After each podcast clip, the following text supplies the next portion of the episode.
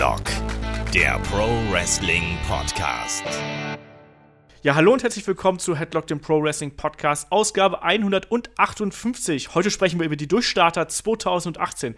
Wer schafft den großen Sprung? Wer wechselt noch zur WWE? Und naja, vielleicht, wer hat es auch gar nicht nötig? Mein Name ist Olaf Bleich, ich bin euer Host und bei mir, da ist heute, äh, ja, in der Solo-Nummer der Lieblings-YouTuber, der Kai. Guten Tag. Guten Tag. So, wir sind heute mal nur allein. Ähm, alle Leute sind irgendwie beschäftigt, aber wir dachten uns, Scheiß drauf, machen wir es alle allein. Wir starten wie immer erstmal mit unserem Housekeeping, nicht wahr? Also ihr wisst, ihr erreicht uns über Facebook, Twitter, Instagram, äh, YouTube haben wir, haben wir äh, einen Kanal, der inzwischen ja auch sehr, sehr gut läuft, wo man sich auch gut mit äh, diversen Leuten unterhalten kann, die da immer und sehr häufig schreiben. Danke auch dafür und die auch immer sehr viele fleißige Fragen posten. Und Fragen, die stellt ihr einfach an fragen.headlock.de oder eben einfach äh, unter die jeweiligen äh, Beiträge, Seiten, wie auch immer. Ihr wisst, wie ihr uns da finden könnt. Ansonsten gibt es uns natürlich auf äh, iTunes, da freuen wir uns über Bewertungen. Ähm, bei Facebook genauso. Und wenn ihr noch mehr von uns hören möchtet, dann gibt es natürlich unsere Patreon-Seite patreon.com slash headlock.de. Ähm, auch da wieder jede Menge Podcasts. Inzwischen sind es über 30 Stück, die wir da angehäuft haben. Ähm, also unter anderem die Helden aus der zweiten Reihe. Da haben wir zum Beispiel das Karriereporträt von Vader zuletzt gehabt. Wir haben das Match of the Week, wo wir halt dann immer einen aktuellen Kampf, beziehungsweise einen, einen historischen Kampf auch zuletzt äh, durchsprechen. Und äh, natürlich Call Up, unsere Interview-Show. Also, wenn ihr da noch an mehr von uns interessiert seid, schaltet da einfach rein und äh, gebt uns da ein bisschen was dazu. Der Dollarkurs steht aktuell sehr günstig. Ich habe, habe heute noch mal geschaut. Also, äh, wenn ihr äh, auf den 5-Dollar-Pledge geht, also die, das, äh, die 5-Dollar-Spende, dann sind es inzwischen nur noch 4 Euro. Das ist äh, absurd. Also, danke Donald Trump in diesem Euro Sinne. wird stark. Und Dollar schwach. ja, aber so richtig. Und äh, auch nicht zu vergessen, wir haben eine neue Internetseite, headlock.de. Wunderschön, äh, ganz toll designt, auch mit einer äh, Teamseite, wo man dann uns auch sehen kann, damit ihr wisst, wer hier eigentlich überhaupt mit euch spricht. Nicht wahr, Kai? Genau, einfach mal ein schönes Bild mit einem super Wrestler gemacht. In, bei Dead End in Hamburg. mit Mike Schwarz von der WXW, ganz genau. Yes. Ja, nee, aber auf jeden Fall da auch ruhig mal raufschauen. Also da haben wir äh, keine Kosten und Mühen gescheut. Die Seite sieht wirklich schön aus, ist viel übersichtlicher. Ihr könnt da auch gekonnt die Sachen einfach äh, sortieren, je nachdem, welche Themen euch gefallen, auch teilweise welche Podcaster ähm, euch gefallen und wer irgendwie dabei sein sollte. Das könnt ihr alles machen und könnt euch da ein bisschen austoben und stöbern. So, und damit würde ich sagen, äh, genug der Werbung. Lass uns mal zum Thema kommen hier wir haben natürlich auch heute auch unsere, äh, eure Fragen natürlich noch am Start. Ne? Also die kommen natürlich dahinter auch noch, aber wir machen erstmal äh, das eigentliche Thema. Das Thema ist äh, die Durchstarter 2018 und das war ein Thema, das der gute Kai vorgeschlagen hat, überraschenderweise. Ja, was besprechen wir hier? Wir fangen erstmal an so ein bisschen äh, mit einem Blick auf äh, das WWE-Roster, nämlich es geht dann darum, ja, wen von den aktuellen Leuten trauen wir denn da wirklich einen einen, ja, soll man sagen, einen Quantensprung zu. Also wen kann man als nächstes vielleicht an der Spitze erwarten und äh, in wem sieht WWE mehr? Kai, wer fällt dir denn da ein? Also wenn man jetzt mal so grundlegend jetzt auf das Roster guckt, wirklich auf das aktuelle Roster, Stand Ende Februar zum Beispiel, Anfang März, ähm, ein Elias definitiv. Also das ist so ein Typ, ich sehe den jetzt nicht als Universal Champion, aber alles, wenn ich den sehe, schreit für mich nach IC Champion. Geht's dir da auch so oder sehe ich das nur so? Ich, weiß, David ist auch sehr begeistert von Elias. Und irgendwie, also der wird immer besser, seine Promos werden besser, der wird sicherer. Und was für mich halt auch zählt ist, der weiß, wie er mit dem äh, Publikum umzugehen hat. Und nicht so nach Schema F, sondern er kann wirklich auf die Crowd reagieren und das finde ich halt super geil. Ja, ich bin da absolut bei euch. Also ich habe das ja auch schon diverse Male ja auch gesagt, dass ich habe früher, gerade bei NXT, habe ich nicht allzu viel von Elias gehalten, weil ich habe mir gedacht, das wird halt so ein Comedy-Ding irgendwie werden im Main-Roster. Das funktioniert nicht, aber tatsächlich, der hat sich einfach so stark gemacht und das sieht ja WWE auch. Also ich meine, er war jetzt im Elimination Chamber im Main-Event, er hat äh, Braun Strowman und John Cena damals, wenn auch auf etwas hinterlistige Art und Weise geschlagen. Er steckt jetzt irgendwie in so einer schwelenden Fehde mit Braun Strowman, wo man noch nicht genau weiß, wo das wirklich hinführt. Also WWE weiß, dass man da so einen Rohdiamanten irgendwie im Köcher hat. Ähm, ich glaube halt auch, dass der auf jeden Fall IC Division auf jeden Fall und ich kann mir auch vorstellen, dass man den über kurz oder lang mal schauen, wie der sich halt eben entwickelt und in welche Richtung der Charakter geht, dass der auch da wirklich bei der äh, Universal Title äh, Verteilung irgendwann da ein Wörtchen mitzureden hat, weil ich finde, der bringt einfach alles mit, der, wie du schon gesagt hast, also das äh, Spiel mit dem Publikum, natürlich auch durch dieses Musiker-Gimmick, das funktioniert ja, die gehen ja auch total auf ihn ab, also das äh, Walk with Elias, äh, also es hieß ja auch letztens, habe ich gelesen, dass äh, seine Shirts wohl auch äh, weggehen wie äh, geschnitten Brot. Stand heute übrigens hat der äh, Rusev überholt. Also jetzt äh, zuletzt war Rusev, dieses Rusev Day, das Most Selling Shirt. Und genau Stand heute, wo wir den Podcast aufnehmen, hat dieses Elias World Tour das Rusev Day Shirt überholt. Ja? Also da passiert was mit dem. Ja, ja, eben. Das, und ich finde, das ist ja immer das Interessante an der Sache. Ne? Wenn du halt eben als Fan merkst, dass so ein Charakter Fahrt aufnimmt. Das ist ja auch immer so ein ganz besonderes Gefühl, weil man merkt dann ja auch selber, also dass du dann aufmerksamer auf den bist, dass du den irgendwie, dass langsam seine Sympathie für den Charakter wächst. Das war ja, wie gesagt, mir war Elias anfangs total egal und irgendwie merkst du dann so, oh, irgendwas entwickelt sich da und äh, das, das sieht WWE auch und ich bin da mal äh, gespannt, wo der Weg hingeht und ich finde ja, was man bei ihm relativ gut macht, ist, man, man übereilt es nicht, oder? Also ich finde das eigentlich sehr interessant, weil äh, man versucht ja ihn nicht direkt so in den Himmel zu heben, sondern es ist ja doch eher lang, langsam, sagen wir es mal so. Findest du das positiv oder hättest du ihn schon längst in irgendwelche Titelregionen gepusht? Ich muss sagen, da überschneiden sich gerade zwei Sachen, die ich sehr problematisch finde. Also, ähm, diese Richtung, die gerade Elias geht oder die mit Elias gegangen wird, in Bezug auf den IC Championship finde ich eigentlich ganz gut. Also, also für, für mich geht halt die Richtung dahin. Da, da deutet jetzt eigentlich sehr relativ wenig drauf hin, sind wir mal ehrlich, ne? Ist auch nicht so, dass du sagst, da ist irgendwie eine Fehde, aber ich, für mich ist das der nächste logische Schritt und von daher sehe ich die Richtung, die jetzt gegangen wird, eigentlich als gut an. Mein Problem ist aber, ähm, und das kommt aber daher durch diese Regentschaft von einem Brock Lesnar, ist, ähm, dass du jetzt momentan viele Leute hast, wo du sagst, eigentlich müsste der mal wieder Champion werden. Mhm. Also so, da denke ich an Samoa Joe, da denke ich an Braun Strowman und da denken wir alle gezwungenermaßen an Roman Reigns, an ähm, Finn Baylor, der auch mal vielleicht irgendwann in, keine Ahnung, Dekaden sein Rückmatch bekommt, wer weiß, aber also es sind dann irgendwie so viele dabei, wo du sagst, eigentlich muss er jetzt mal Champion werden.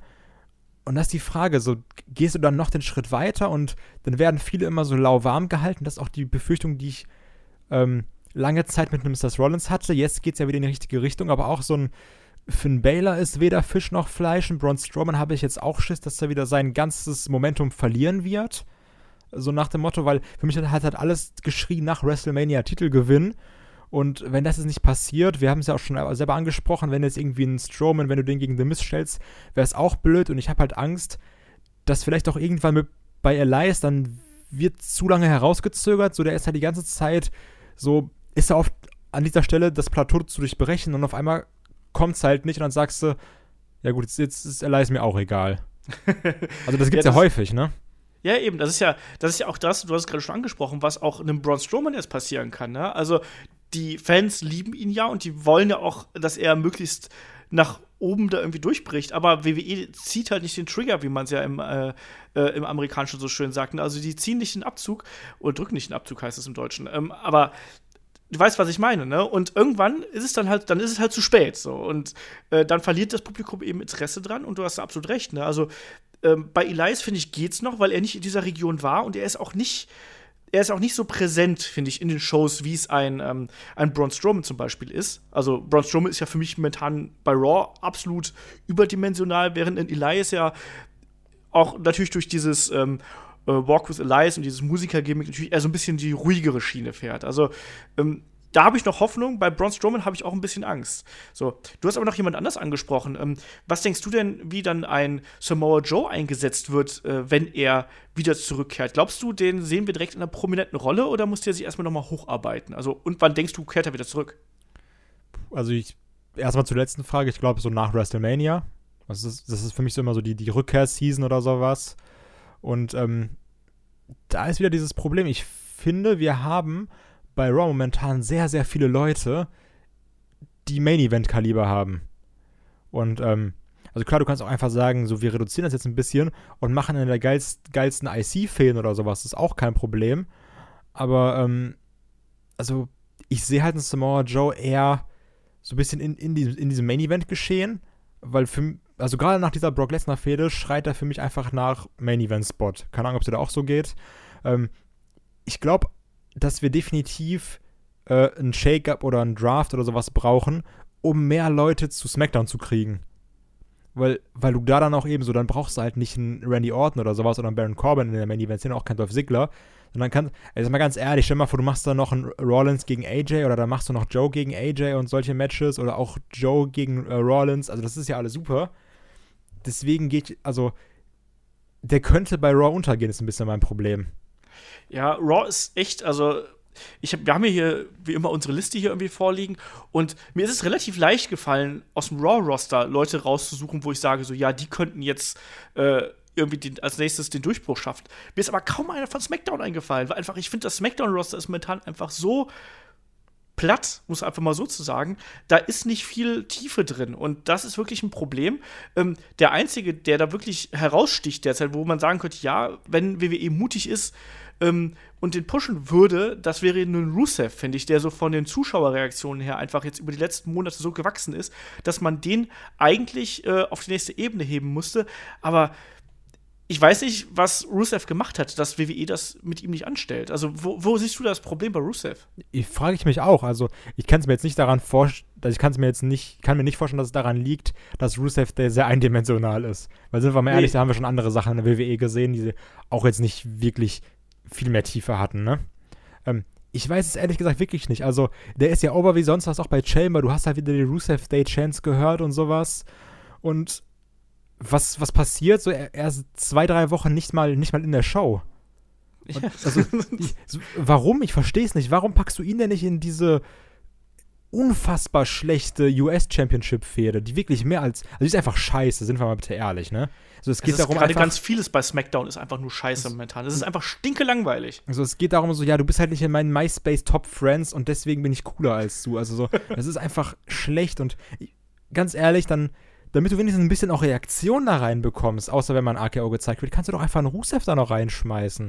Das ist doch viel, viel besser. Oder irgendwie um die äh, Tag Team Championships geht ja auch, dann machst du noch einen Aiden English dazu, der sich das ja auch irgendwie verdient hat mit, mit seinen Rusev Day Performances, der auch irgendwie so ein bisschen sympathischer auf mich wirkt jetzt. So, ich sage so, ach guck mal, in Englisch, so, der macht seine Sache ja auch ganz geil. Und die Crowd feiert ihn ja auch ab. Also, du, entweder du machst halt Rusev alleine oder die beiden als Tag-Team, aber momentan machst du halt gar nichts. Und das verstehe ich nicht. Glaubst du denn, dass WWE irgendwann auf die Trichter kommt? Weil ich finde, allein diese blöden T-Shirt-Verkäufe sind doch immer. Also, du hast, du hast T-Shirt-Verkäufe, die durchs Dach gehen. Du hast Zuschauerreaktionen, die durchs Dach gehen. Und trotzdem macht WWE das nicht. Glaubst du, dass WWE da einfach noch sagt, so, nee, okay, wir machen erstmal das eine Programm hier und hoffen, dass Rusev danach noch heiß ist? Oder glaubst du, dass die einfach sagen, so, naja, wir mögen Rusev nicht, deswegen hat er halt Pech gehabt, so ungefähr. Weißt du, der kriegt halt sein Tantiem aus den Shirts, soll sich darüber freuen und soll hier weiter seinen Spökes machen. Äh, uns ist ja eigentlich herzlich egal. Was glaubst du, ist da, was ist der Weg von Rusev? Wird das ein Durchstarter oder wird das einfach eine, eine Fehlzündung? Ich glaube, das wird eine Fehlzündung, ne? Also, traurig aber wahr. Ähm, ich glaube, die machen damit nichts. Also, wenn ich jetzt einfach mal. Lass uns doch mal an äh, Fashion-Files denken. Ach Also, Gott, die hab ich ganz vergessen. Wie, wie wir Oh, ja. gesagt haben, Alter, das ist der nächste Shit. Also, wie geil wir das fanden. So jede Raw-Episode, das war so, okay, scheiß war noch was passiert, aber Hauptsache ich habe hier meine 4 Minuten Fashion-Files, die super waren. Du hattest immer irgendwelche Sachen mit, mit ähm, Popkultur-Anspielungen und sowas. Ne? Die, du hattest ja alles drin. Und das war also auch vom, vom Level her, wie das geschrieben war, komödiantisch, das war perfekt. Und dann irgendwann hattest du YouTube-Ausgaben, die immer noch gut waren, und irgendwann du YouTube-Ausgaben, die generisch waren, die sich dann wiederholt haben. Und jetzt gab es, glaube ich, in den letzten Wochen auch keine mehr. Und du fragst dich, warum denn? Die, die waren doch over wie sonst was.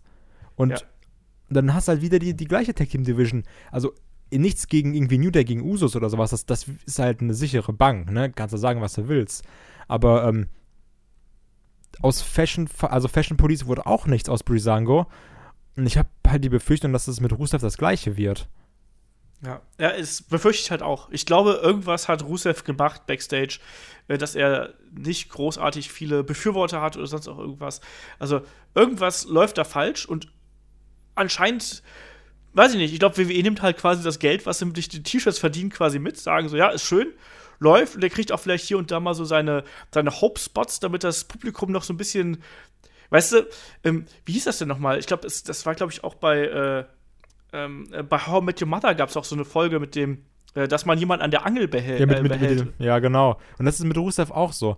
weißt du? Wir werden dich pushen, noch nicht. Ja, Dolph Ziggler, ne? ja, genau. ja, Dolph Ziggler, du, du wirst Champion, noch nicht. Noch nicht. So.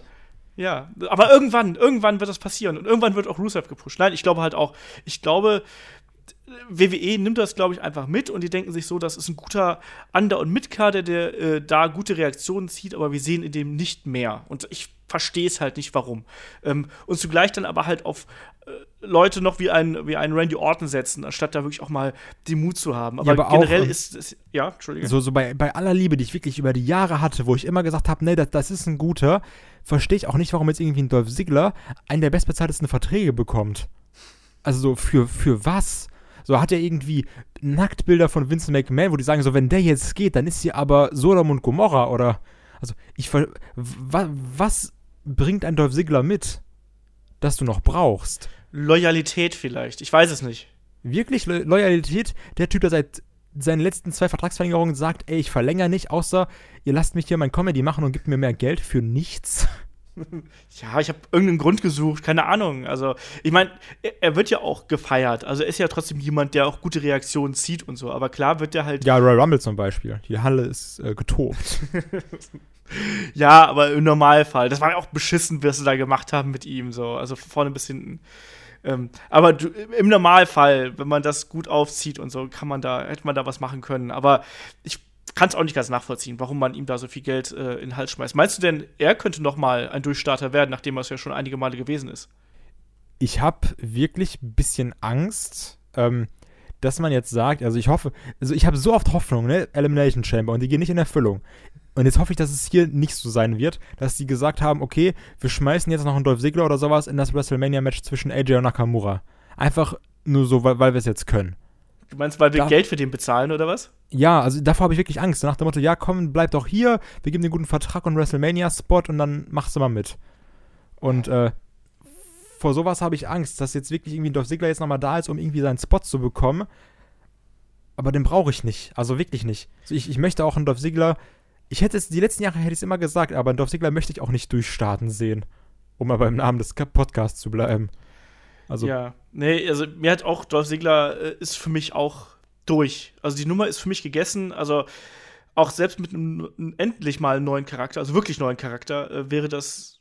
Das ist für mich durch einfach. Also ich habe da keine emotionale Bindung mehr zu und das ist natürlich eigentlich immer das, das Traurigste, was da passieren kann. Also ich kann es auch nicht ganz nachvollziehen. Ich hoffe auch, dass ich habe es ja schon mal gesagt, ich finde, dass es Dolph Ziggler gut tun würde, wenn er noch mal auf Welttournee gehen würde. Also so im Sinne von, äh, geh mal zu Ring of Honor, geh mal zu New Japan oder was auch immer, tob dich da noch mal aus und finde vielleicht auch wieder so diesen oder eine andere, andere Motivation und anderen, äh, wie soll man sagen, andere Inspiration vielleicht auch, um deinen Charakter und um dein, deine Kämpfe aufzubauen. Weil ich finde inzwischen auch, auch wenn Dolph Ziggler echt ein sehr guter Wrestler ist, der auch gerade was das Verkaufen angeht, natürlich absolut top ist, machen wir uns da nichts vor. Aber ich glaube, dass dem noch mal so Einflüsse noch mal richtig gut tun würden. Aber so gefühlt, ganz ehrlich, um jetzt mal komplett hart zu sein, wirkt das auch so, als wäre als hätte Dolph Ziggler auch gar keinen Bock zu wresteln, so- sondern er nimmt das einfache Geld mit und macht nebenbei sein Stand-up. Also so, so wirkt das wirklich für mich. Ja, das äh, weiß ich nicht, ob das kann ich nicht beurteilen, sagen wir es einfach mal so. Ich finde halt auch, dass, dass viele seiner Kämpfe halt inzwischen sehr äh, vorhersehbar sind. Also so ein bisschen nach Schema F halt eben. Das stört mich halt so ein bisschen. Aber lass uns mal wieder zum eigentlichen Thema hier äh, äh, zurückkommen. Wie siehst du einen Matt Hardy gerade? Glaubst du, dass der noch irgendwann mit seinem Woken-Gimmick durchstarten wird 2018? Doch, ich, ich glaube ich glaub daran, definitiv. Also, ich mag ganz, ganz vieles daran nicht. Ich mag nicht, wie es verkauft wird.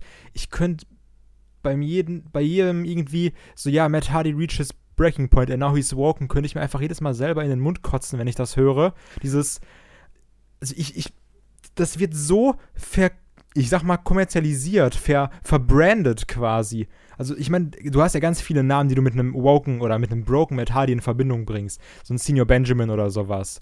Oder äh, Vanguard One. Aber das waren alles, das waren kreative Einfälle, so wirkt das zumindest für mich. Ja, klar. Und jetzt hast du so dabei dieses, was gesagt wird, muss griffig sein. Das muss ins, ins TV passen. Das, das, muss so, das, das muss man übertragen können. Das kann man, das muss man auf T-Shirts packen können oder sowas. Das, das muss man chanten können. Irgendwie, irgendwie sowas. Und das ist so mein Problem. Da wird sich auf Sachen bezogen, die nicht gut sind. Vielleicht dieses Lachen auch. Und dann hast du halt nur diesen Delete-Chant, um irgendwie Stimmung zu machen. Aber ähm, da, da ist immer noch so ein bisschen, ich glaube, da, da kann sich noch was tun. Ich weiß nicht, da, da, ist jetzt ja auch die Sache, ist das geklärt mit diesem Broken Gimmick mit den Rechten? Das heißt es dann irgendwann geklärt, ja. Broken, aber warum heißt es denn dann nicht jetzt Broken Matt Hardy? Warum heißt es dann Woken? Gibt es vielleicht so nochmal eine neue Stufe, dass irgendwann Woken Matt Hardy so kaputt ist, dass er broken wird? Ja, Also ich, so- ich glaube, das ist wieder WWEs typisches äh, Oder das ist unser Branding. Ding, wir wollen das so machen? Nee, das ist einfach nur darum, weil Broken steht für viele einfach im unmittelbaren Zusammenhang mit TNA und mit Impact. Entsprechend hat man sich was anderes ausgedacht und entsprechend äh, macht man das Woken. So, ganz einfach. Auch wenn es eigentlich dasselbe Gimmick ist, hat WWE dann trotzdem den eben den äh, Stempel aufgedrückt und so läuft's dann halt. Also, Aber auch dieses, äh, also zum Beispiel wieder dieses Fair, diesen eigenen Stempel aufdrücken. Es gibt nichts Schlimmeres als diesen Woken Screen, ne? Also, das ist das Schlimmste auf der Welt. Also, das ist auch, auch vom Pacing her bei äh, diesen Schnitten, das ist so schlecht. Also, das, das gibt's gar nicht. Ja, also ich, ich weiß halt auch nicht genau, wohin man damit möchte. Also wir haben gerade eben schon, äh, bevor hier die Mikros eingeschaltet worden sind, haben wir da schon äh, miteinander drüber gesprochen. Ich finde halt, dass äh, eigentlich, was du gerade gesagt hast, das, das trifft eigentlich ganz gut. Es, dieses äh, Broken-Gimmick lebt ja davon, dass es halt irgendwie so ein bisschen rau und anders. Es wirkte halt irgendwie so richtig indie und so ein bisschen trashig halt eben. Ähm, wie so ein schlechter, wie so wirklich so ein schlechter Trash-Film. Ähm, und bei WWE wirkt es halt inzwischen verkommerzialisiert, muss man einfach mal so ganz klar sagen. Es wird glatt gebügelt, es wirkt eben auch teilweise nicht mehr so, äh, wie soll man sagen, nicht mehr so mutig auch. Also ich finde auch die Vignetten, die gezeigt werden, sind halt, das sind einfach nur normale Wrestling-Vignetten. Und das war halt eben die, äh, die Broken-Geschichte war es halt eben nicht, wo du ständig Außendrehs gehabt hast, ähm, wo sie dann im, im Zoo waren oder halt auf dem, auf dem Hardy-Compound und ich weiß nicht was. Ähm, das war ja was ganz, ganz anderes. Und plötzlich hast du halt dann eben äh, einen Matt Hardy, der dann einfach nur vor einer weißen Wand steht und äh, Schach spielt oder mit einem Goldfischglas äh, oder mit einem Goldfisch redet.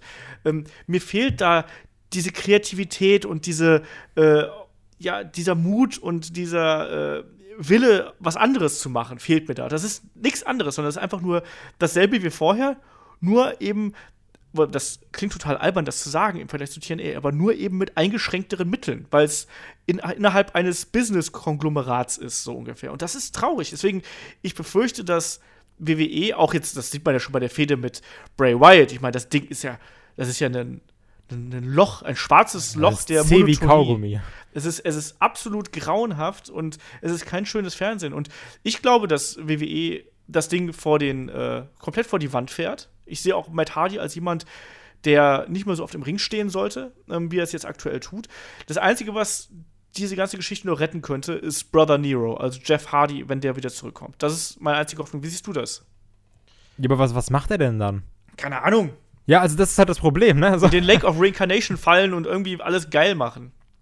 also ich glaube, dieses mit eingeschränkteren Mitteln äh, Sachen sch besser, schrägstrich schlechter machen. Ähm, du merkst es aber auch bei TNA. TNA war, das war das Main Event. Also das war au darauf ausgerichtet. Auf jeden Fall, ja.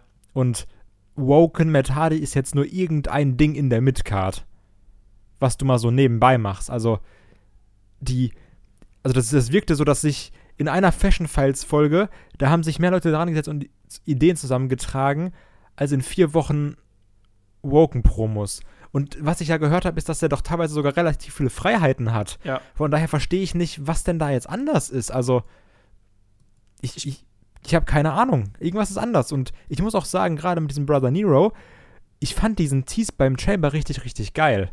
Als er da angefangen hat zu singen. Ja. Also mit, also das, das Theme von äh, Brother Nero. Ich dachte so, ey, jetzt, jetzt passiert irgendwie was. Und ich war schon so geil. Ich, ich hatte halt richtig Bock. Und dann war halt nichts. Und ich habe es nicht verstanden.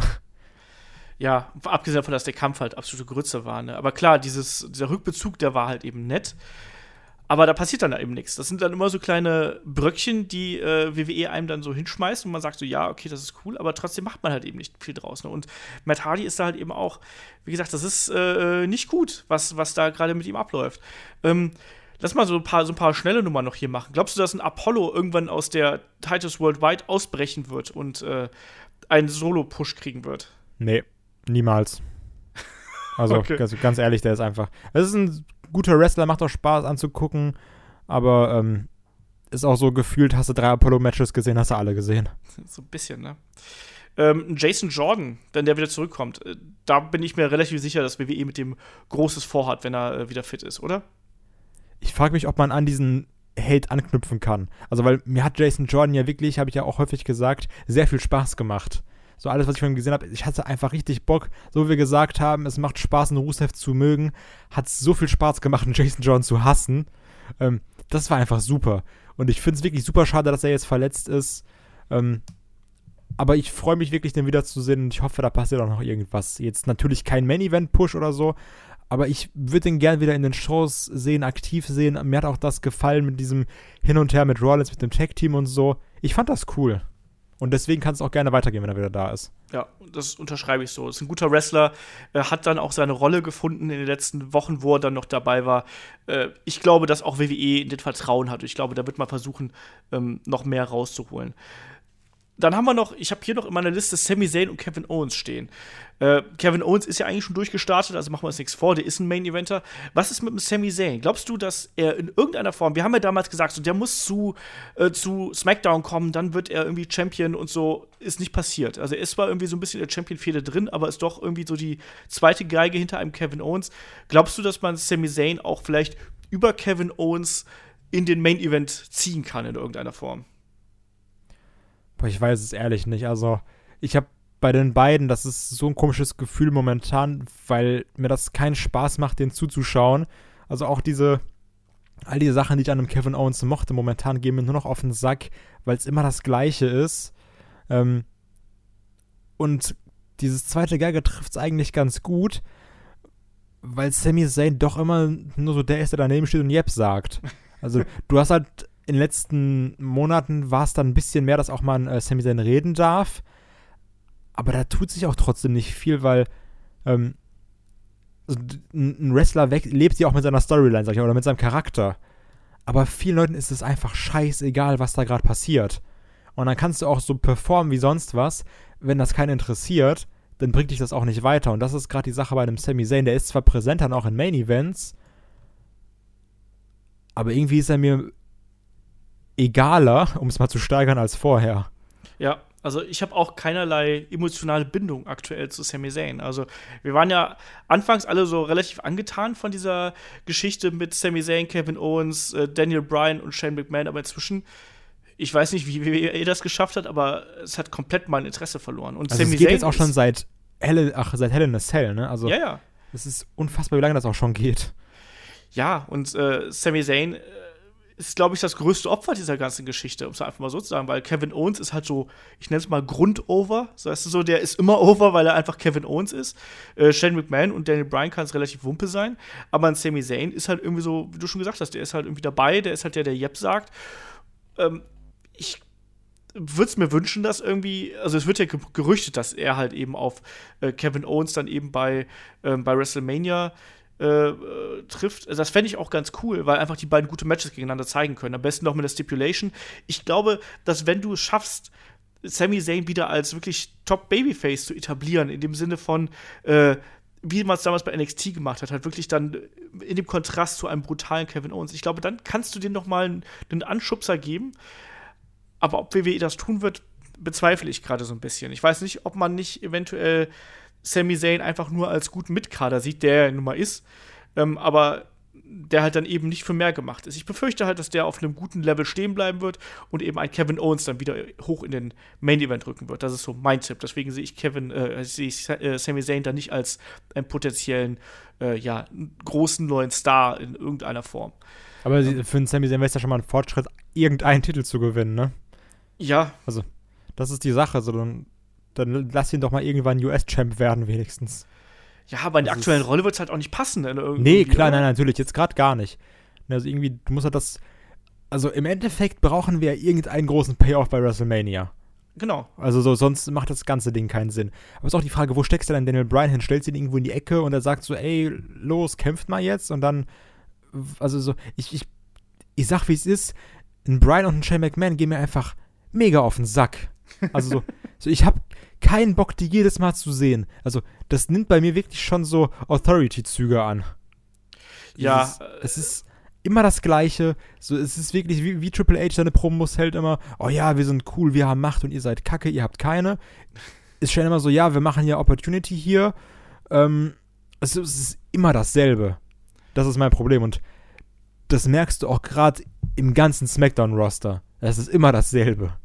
Und deswegen Ja. ist da auch keiner so bei, wo ich sagen würde, okay, der, der sticht da jetzt raus, der wird jetzt durchstarten. So ein, ein AJ ist halt grundsolide auf seinem Level, ist auch Main Eventer kein Thema. So, der, der wird jetzt auch nicht noch viel höher gehen, weil er ist halt, sag ich mal so, on top of the mountain.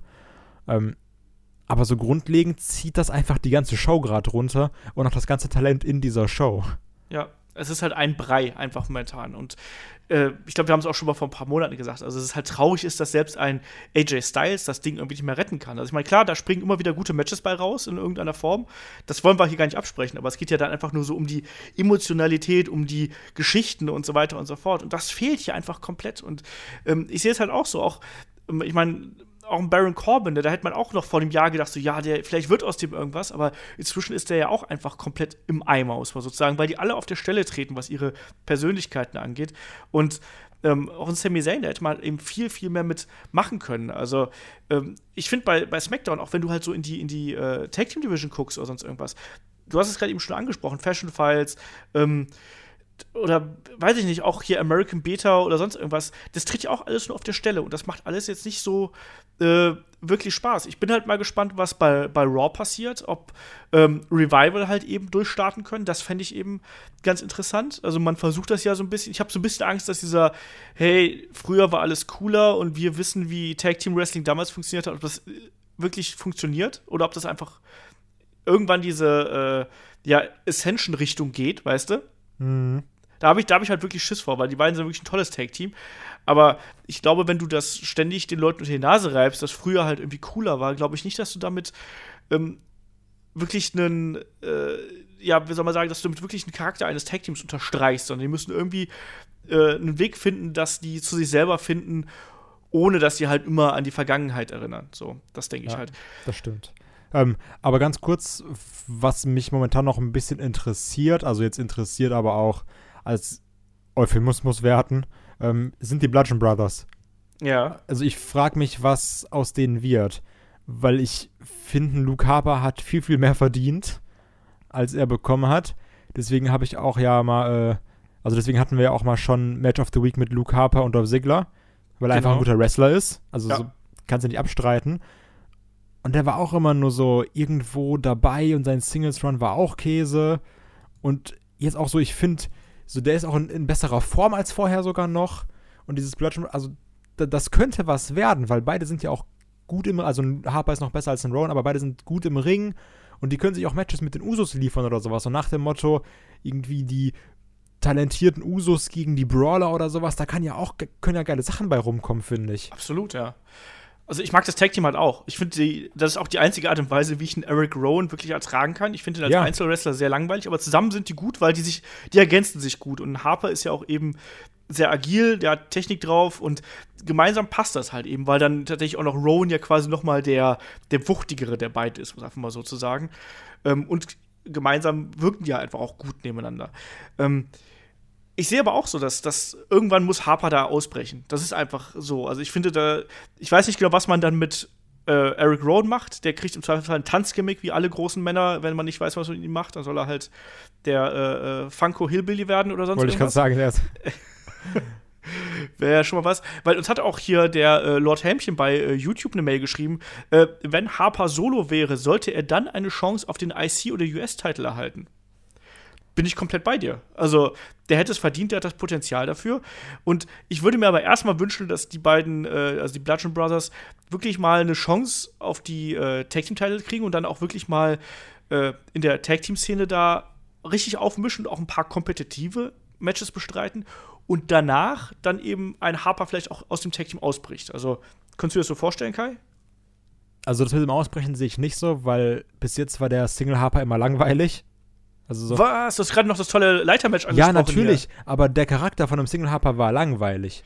Hier. Ja. Also so, du kannst halt nicht sagen, oh, der ist ein geiler Wrestler und das ist sein Charakter. So, das geht halt in den Indies relativ häufig, aber ähm, in der WWE geht's halt nicht. Das, das siehst du doch auch bei einem Sami Zayn, der ist auch ein geiler Wrestler oder sowas. Und ja, so, was passiert mit ihm? Nichts. Und äh, deswegen ist das das Schwierige. Aber ich finde mit diesen Bludgeon Brothers, da haben die aber auch ihre Rolle gefunden. So, wenig reden, einfach aufs Maul hauen, aggressiv sein. Also, ich meine, die, die Moves, da ist ja auch ein Impact hinter, ne? Also, Absolut, ja. gerade wenn dir irgendwelche Inniguys aus dem Leben treten mit Big Boots und keine Ahnung was, äh, das, das, hat, das hat ja schon was. Und ähm, ich sag mal, ein Braun Strowman fing ja auch so an. Und was ist jetzt aus aus dem Strowman geworden? Ja. Also, weiß ich nicht, also ich würde die echt gerne sehen, mal auch mit einem äh, Smackdown-Titel, äh, mit einem äh, Smackdown-Championship. Warum nicht? Um mal komplett rumzuspinnen, glaubst du, dass wir irgendwann die Bludgeon Family wiedersehen werden? Oder äh, als Reinkarnation der White Family? Glaubst du, dass man irgendwann äh, vielleicht das Bray White Gimmick fallen lässt und ihn da äh, als wiedergeborenen Bludgeon Brother mit einführt? Ganz ehrlich, also ich will's nicht, aber ich kann es mir vorstellen. Weil wie oft wie viele White Re Reunions hatten wir jetzt schon? 18 oder so? Ja. Also, dann waren immer so, ja, wir sind wieder da. Oh nein, ich mag euch nicht mehr. Hey, ich bin wieder da. Alles klar. Aber wir mögen jetzt Randy Orton nicht. Okay, aber Randy Orton mag Luke Harper nicht. Ja gut, dann mag ich aber Randy Orton. Also, und so. Und dann ist Braun, ach nee, Braun Strowman ist viel zu gut für uns. Hm, blöd. Also, Ja. es ist, äh, also, keine Ahnung, also ich, ich brauch's nicht. Und auch nicht immer so dieses, wenn einer von den dreien failt, dann packen wir sie halt wieder zusammen und dann geht das schon für zwei Monate. Du meinst, wenn Bray Wyatt schon wieder failt, dann packen wir sie halt nochmal zusammen, weil zu dritt wirken sie irgendwie cooler und bedrohlich? Ja, genau. Und dann sind sie aber, verlieren sie trotzdem immer gegen The Rock bei WrestleMania in sieben Sekunden. Also, das Oh, ist das halt war grauenhaft, ja. irgendwie, Ach weiß ja. ich nicht. Ist schon es- traurig. Lass uns mal äh, Richtung NXT äh, wandern. Du hast ja schon gesagt, es wird ja irgendwie wahrscheinlich nach WrestleMania nochmal ein Shake-up geben. Ich glaube, uns werden auch nach WrestleMania, das ist ja inzwischen Tradition, ähm, werden uns ja auch äh, diverse Call-Ups erwarten. Ähm, welche Kandidaten siehst du da? Ruhig mal so ein bisschen aufzählen. Ähm, Johnny Gargano. Das ist so der erste jetzt erstmal. Glaubst du, Weil- Johnny Gargano trifft noch auf Tommaso Ciampa? Ja. Weil bei NXT wurde ja auch gesagt, so nach, also von Regal nach dem Motto, ja, du musst ja noch hier deine vertraglichen Pflichten erfüllen. Also das, ich, das ist auch ein Gelaber, ne? So, dann auf einmal wird auf Verträge geachtet und Brock Lesnar no-showed. Nein, ähm, das ist auch ganz schön. So hast du quasi so diese Logik drin, ein Gargano muss halt gehen, hat aber eh nichts mehr zu verlieren. Also kannst dann dieses ultimative Aufeinandertreffen geben mit Champa dann an dem WrestleMania-Wochenende. Das Match, worauf wir alle so lange warten, sind wir mal ehrlich. Absolut, Ähm, also da freue ich mich drauf und dann, so, er, er muss ja gehen, also er kann ja nicht da bleiben, also geht er ins Man-Roster. Geht er ins Main-Roster oder geht er zu Tour 5 Live? Da, da, da, da, die Schicksalsfrage. Oh, das ist, äh, das ist halt so nach dem Motto, hat er die Chance auf eine gute Karriere oder nicht? Ja, aber andererseits mal, WWE versucht ja gerade so ein Ja, bisschen weiß, mit. Tour 5 was zu machen. Also, da wäre vielleicht auch ein, Tom- ein Gargano, wäre da vielleicht ein Aushängeschild oder halt eben der Crowd-Liebling, der dann eben immer die Underdog-Rolle spielt im Main-Roster. Das, ist, das sind, glaube ich, so die beiden Rollen. Also, ich muss auch ehrlich gesagt sagen, so dumm wie das jetzt vielleicht für manche klingt, aber ich glaube sogar, dass ein Gargano bei Tour of Five Live besser aufgehoben wäre. Weil, also ich finde, Champa Gargano ist jetzt sehr ähnlich auch mit äh, Kevin Owens, Sami Zayn. Auch so von den Charakteren her.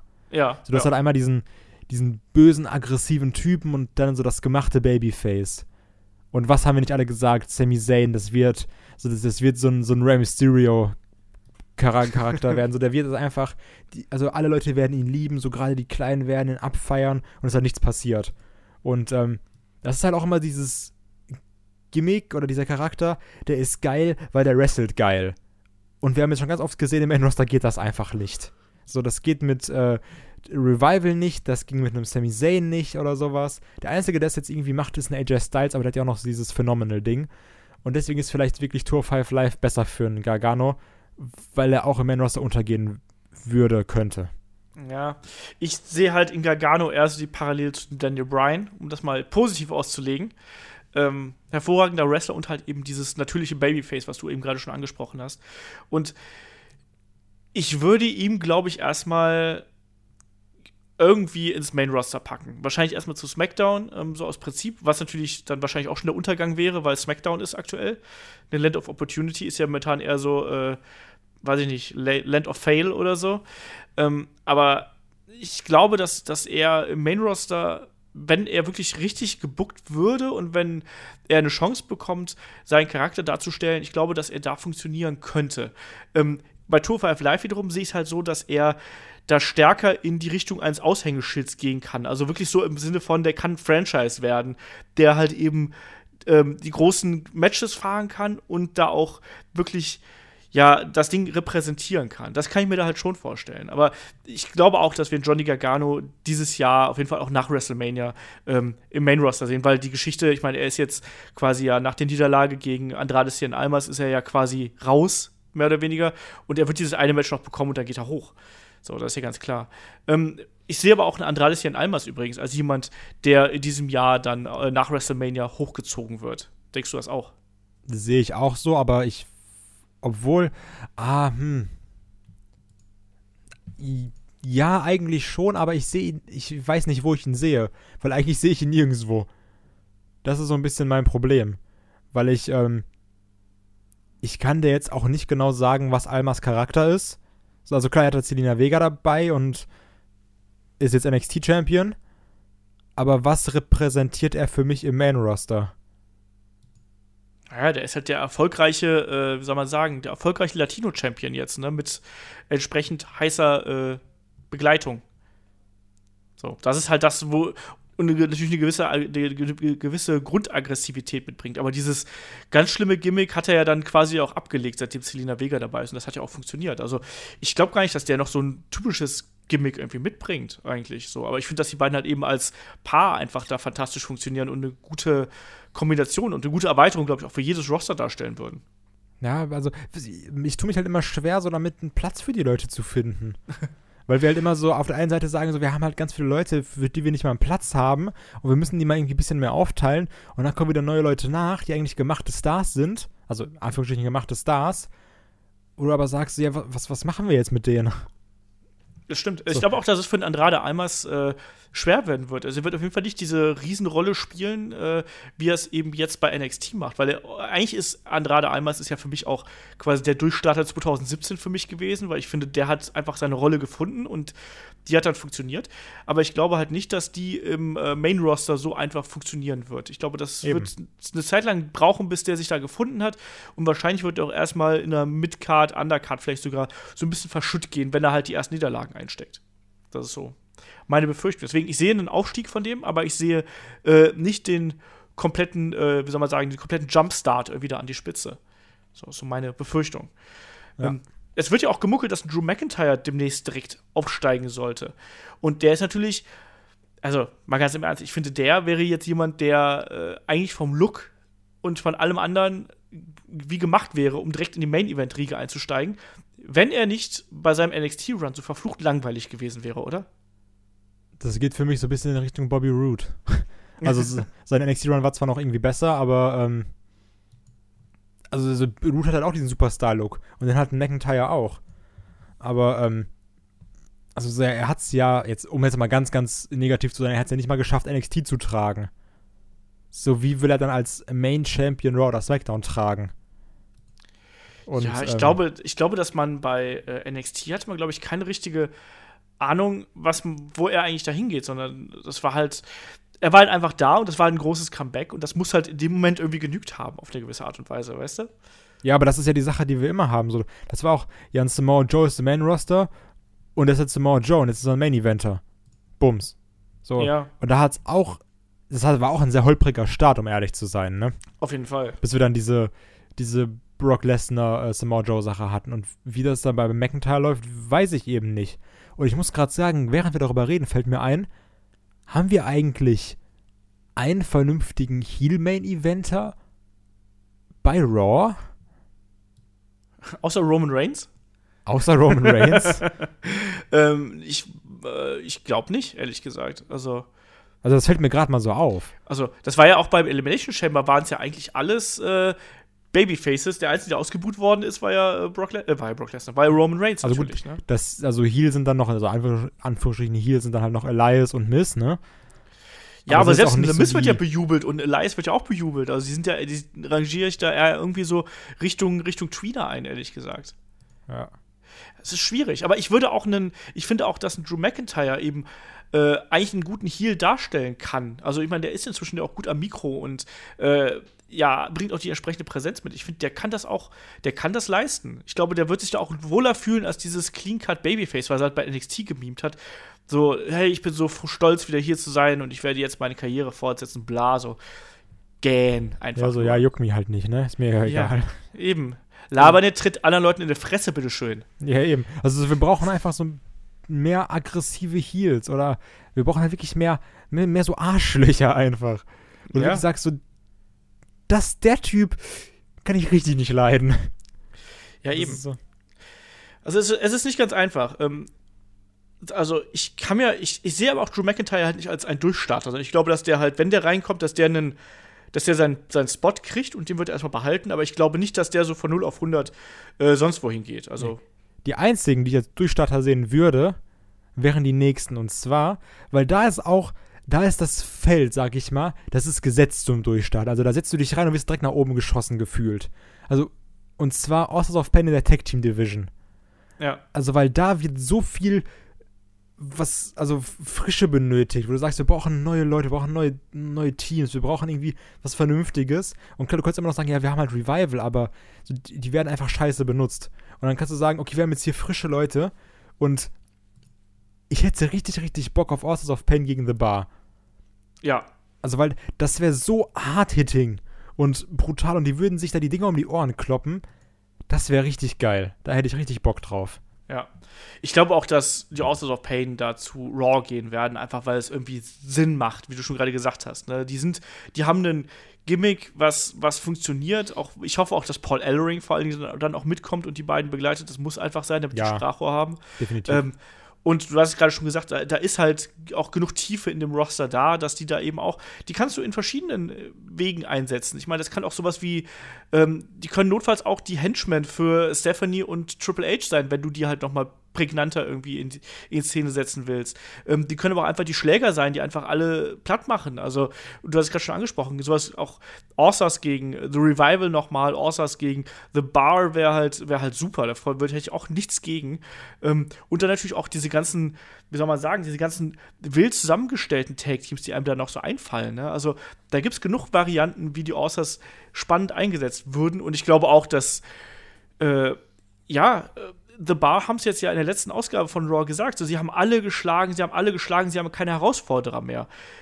Ich bin gespannt, ob die wirklich die Oscars noch äh, bis zu oder bis nach äh, WrestleMania zurückhalten oder ob die vielleicht schon früher reinkommen, weil das klang ja schon so ein bisschen so, als müsste da noch jemand dazukommen.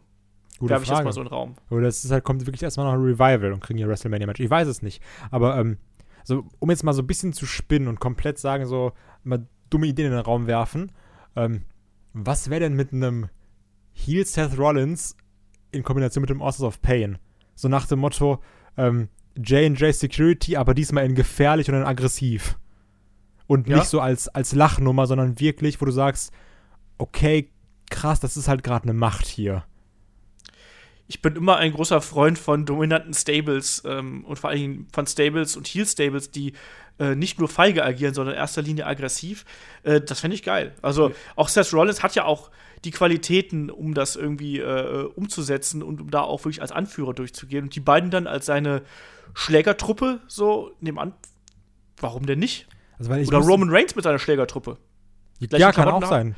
Die gleichen Nur- Klamotten haben sie schon. Wurde passt halt vom Look her, ne? Aber ich muss sagen, wirklich, so in den letzten Wochen, wo ich das so gesehen habe, ich habe halt wieder richtig Bock auf Seth Rollins bekommen.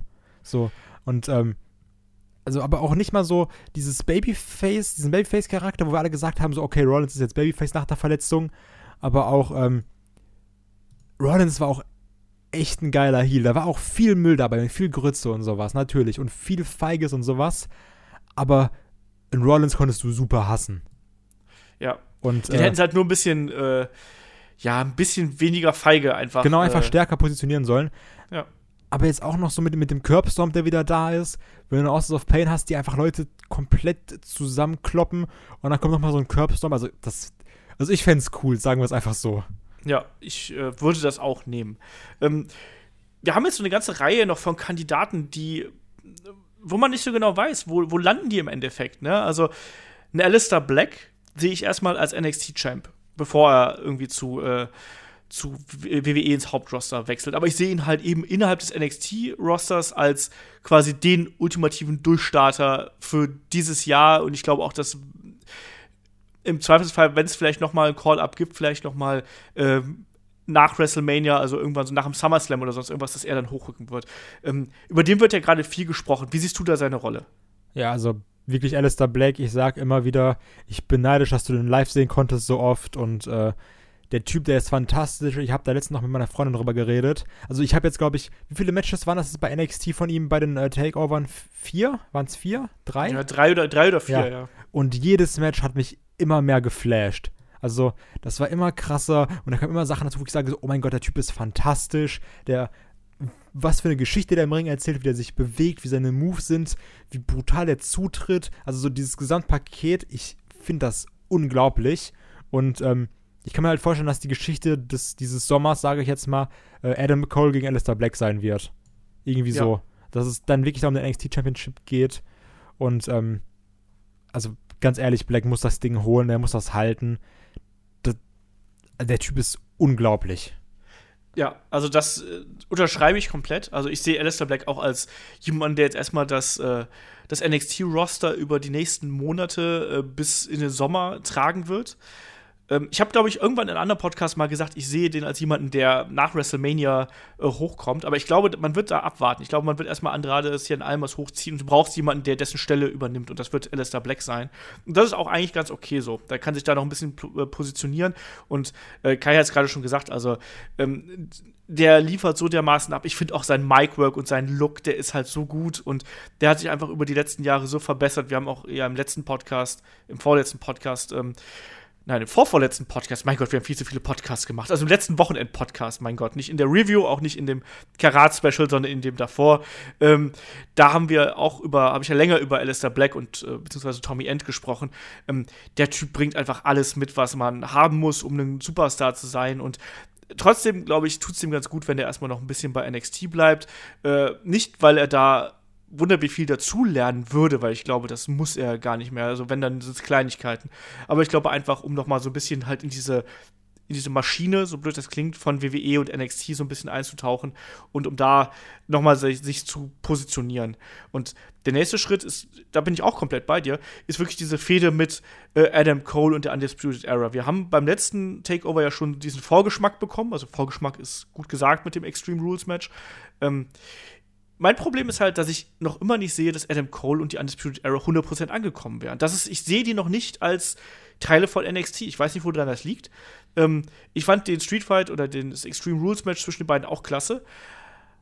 Aber ich finde zum Beispiel äh, O'Reilly und, und Fish finde ich ziemlich bla leider. Und irgendwie färbt das halt auf Adam Cole ab. Ich weiß es nicht. Liegt es nur an mir, Kai?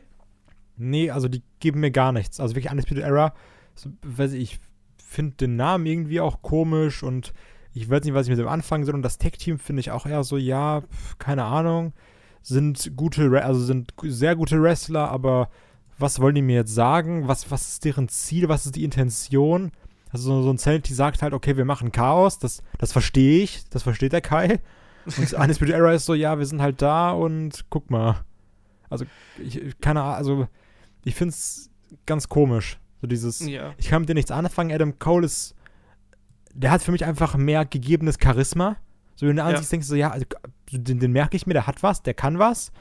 Und der bleibt mir in, in Erinnerung, aber Undisputed Era, keine Ahnung. So, das ist Geht so, mir halt ähnlich. die Matches Also- vergesse ich dann auch einfach wieder. Ja, ich tue mich da halt auch schwer. Und das ist genau auch das, was du sagst. Ne? Die sind zum einen nicht positioniert, zum anderen aber, also, ein Bobby Fish noch eher als ein Kyle O'Reilly. Aber ich finde, die, die beiden geht halt so eine, so eine Grundaura ab.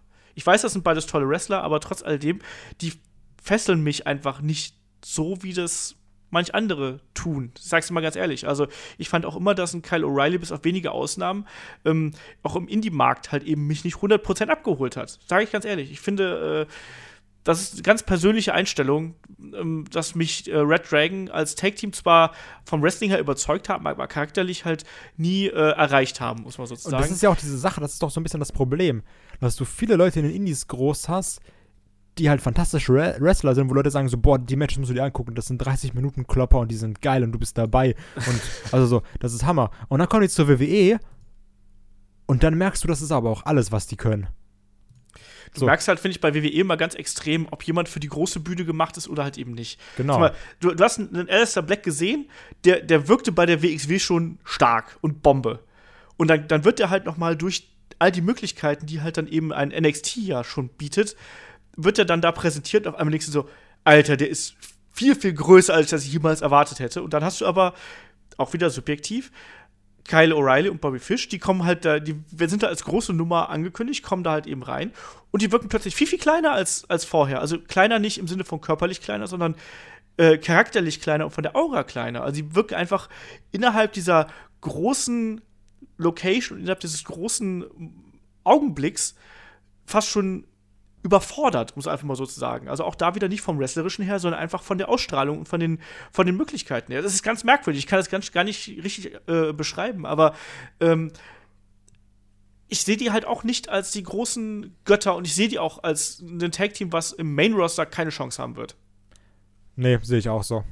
So, das klingt total hart, aber ähm, momentan profitieren die einfach nur davon, dass sie, dass sie bei Adam Cole sind. Und auch in Adam Cole sehe ich im Main-Roster nicht als jemanden, der äh, die ganz große Nummer sein wird. Den sehe ich in der soliden Midcard, aber ich glaube nicht, dass der auf lange Sicht irgendwas im Main Event zu tun hat, außer man denkt sich wirklich für den irgendein Gimmick aus, was ich noch nicht sehe, was ich noch nicht weiß und das glaube ich noch nicht, dass WWE momentan so kreativ ist, dass die jemanden, der halt eben so ein gewisses Grundcharisma mitbringt, aber dass sie den halt quasi so overbringen können, wie es damals zum Beispiel CM Punk gewesen ist. Wobei Ja. ich auch zum Beispiel CM Punk deutlich charismatischer finde als Adam Cole. Ich muss das auch sagen. Ich, also ich finde es gut, dass du es erst gesagt hast, weil ich hatte Angst, dass wenn ich es irgendwie sage, dass irgendwie, keine Ahnung, direkt vier Steine durch mein Fenster geflogen kommen.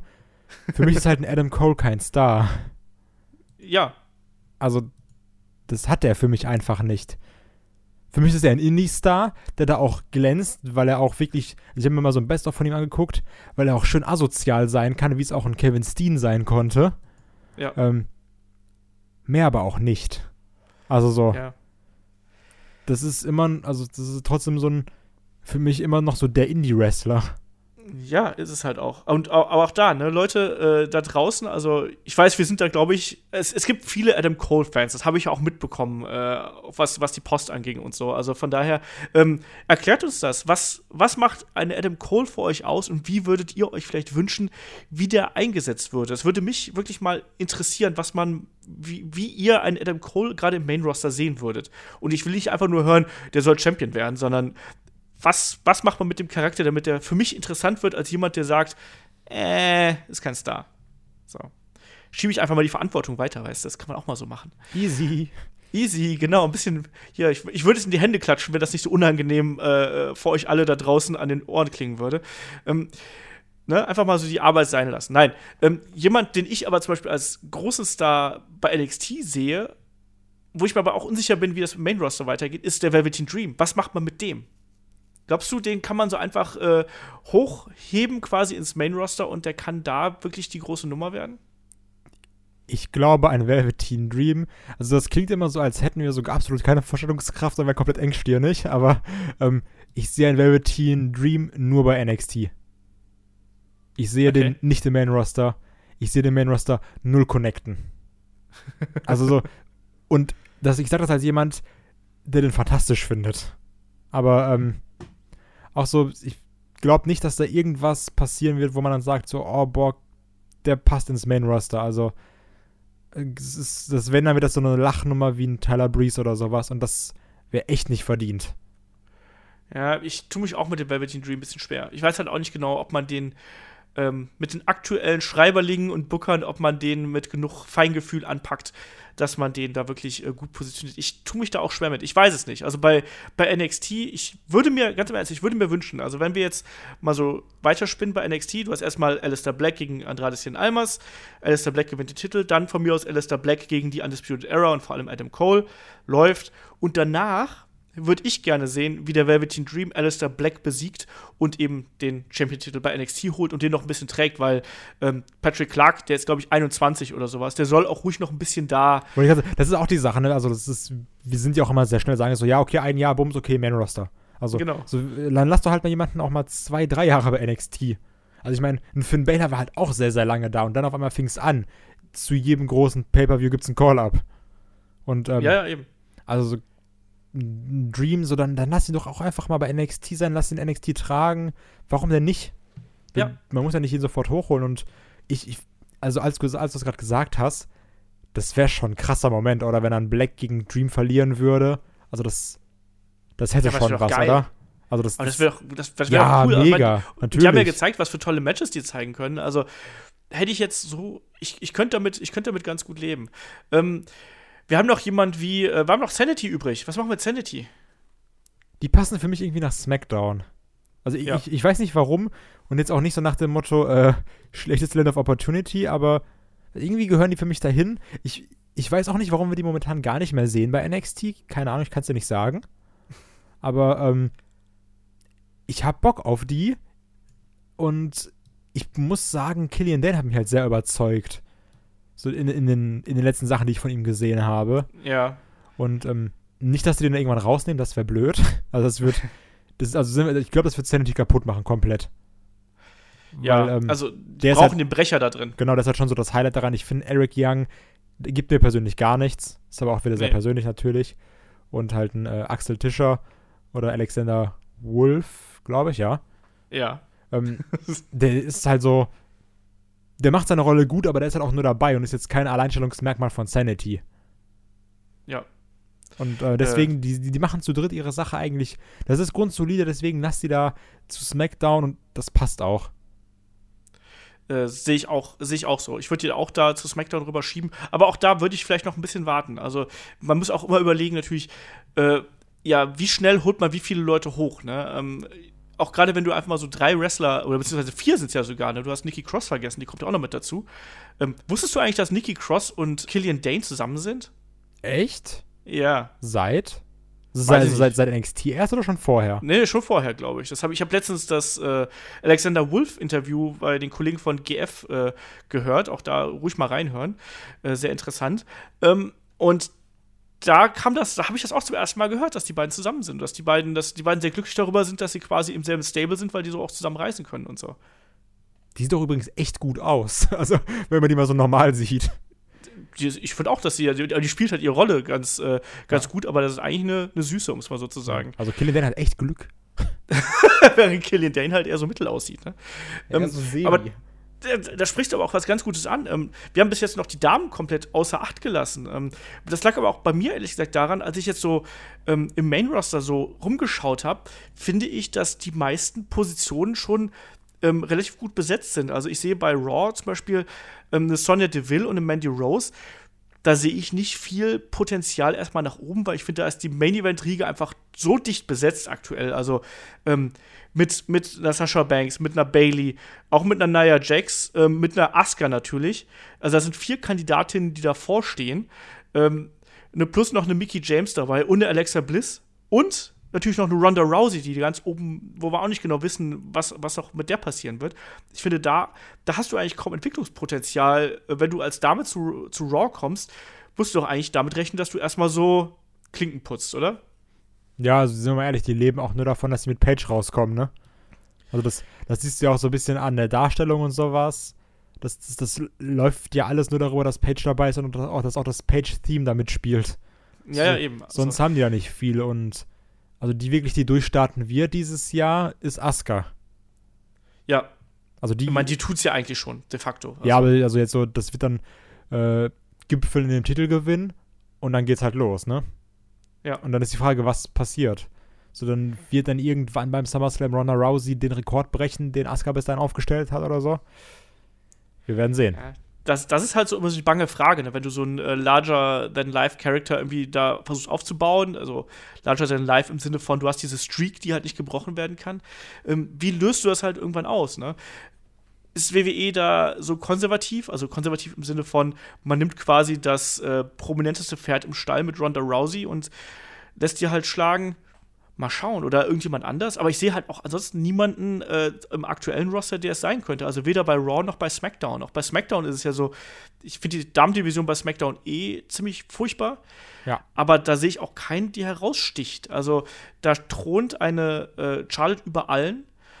Die Riot Squad, da akzeptiere ich Ruby Riot. Äh, Die anderen beiden sind für mich noch so grün, die hätten auch für mich noch ein Jahr bei äh, NXT bleiben müssen. Und ansonsten passiert da nichts. Ne? Und äh, wenn ich dann aber runterschaue wiederum, um mal hier so den Bogen zu schlagen, zu, zu NXT, wann glaubst du, sehen wir einen Ember Moon im Hauptroster? Das dauert noch. Hoffe ich zumindest. Weil wenn du da jetzt noch eine Ember Moon rausnimmst, dann wird's schwierig. Für das NXT Women's Roster, finde ich. Ja. Also, weil ähm, die trägt, die trägt oder muss das Ding momentan tragen. Dieses, ähm, also klar, du hast halt noch eine Kyrie Sane Iconic Duo oder auch jetzt hier, ich vergesse immer den Namen von ihr, die, die Frau von äh, Johnny Gargano. Äh, Candice LeRae. Genau. Also, ich meine, du, du hast jetzt hier auch nicht mehr so diesen extremen Mangel, wie wir es halt vorher mal hatten. Und auch noch Ja. eine Shayna Bessler, die dazukommt und sowas, die ich aber auch schrecklich finde übrigens. ähm, aber nichtsdestotrotz, du hast da jetzt schon so ein bisschen auch ein paar, wo du sagst, wir machen jetzt mal mehr Matches und nicht nur dauerhaft bei jedem Takeover das gleiche One-on-One. Aber eine Ember Moon sollte eigentlich noch lieber da bleiben. Weil, ähm, ich, ich wüsste auch nicht, wo ich das hinstecken sollte, außer zu SmackDown irgendwo und dann kämpft sie gegen Charlotte und dann war es das auch wieder. Also, Ja. Ja, es ist, es ist schwierig mit den Damen. Ich weiß auch nicht genau, wie man. Also, ich, ich tue mich da auch echt schwer. Ich könnte jetzt auch gerade kein Patentrezept sagen. Also, klar würde ich irgendwie einen Amber Moon gerne da oben sehen. Andererseits, ja, bei Raw hat sie eigentlich keinen Platz. Ähm, Und bei SmackDown, wie du gerade schon gesagt hast, da ist eigentlich, äh, bis, auf, bis auf Charlotte ist halt da eigentlich nur Gerümpel, um es mal so zu sagen, ohne das jetzt irgendwie ähm, äh, despektierlich zu meinen. Also, das, da sind einfach ganz viele Damen, die da nicht hingehören. Also, egal, ob es eine Carmella ist, die da nicht hingehört, oder ob es eine. Ich finde auch eine Naomi nicht wirklich gut. Ich finde die nicht, nicht schlecht, aber ich finde die jetzt auch nicht so, dass die da eine große Nummer sein müsste. das ist Ähm, doch für mich mit einer der besten übrigens, Naomi. Ja, ich, ich kann, das kann ich auch nachvollziehen, aber ich finde trotzdem, dass die jetzt nicht das Super, den Superstar.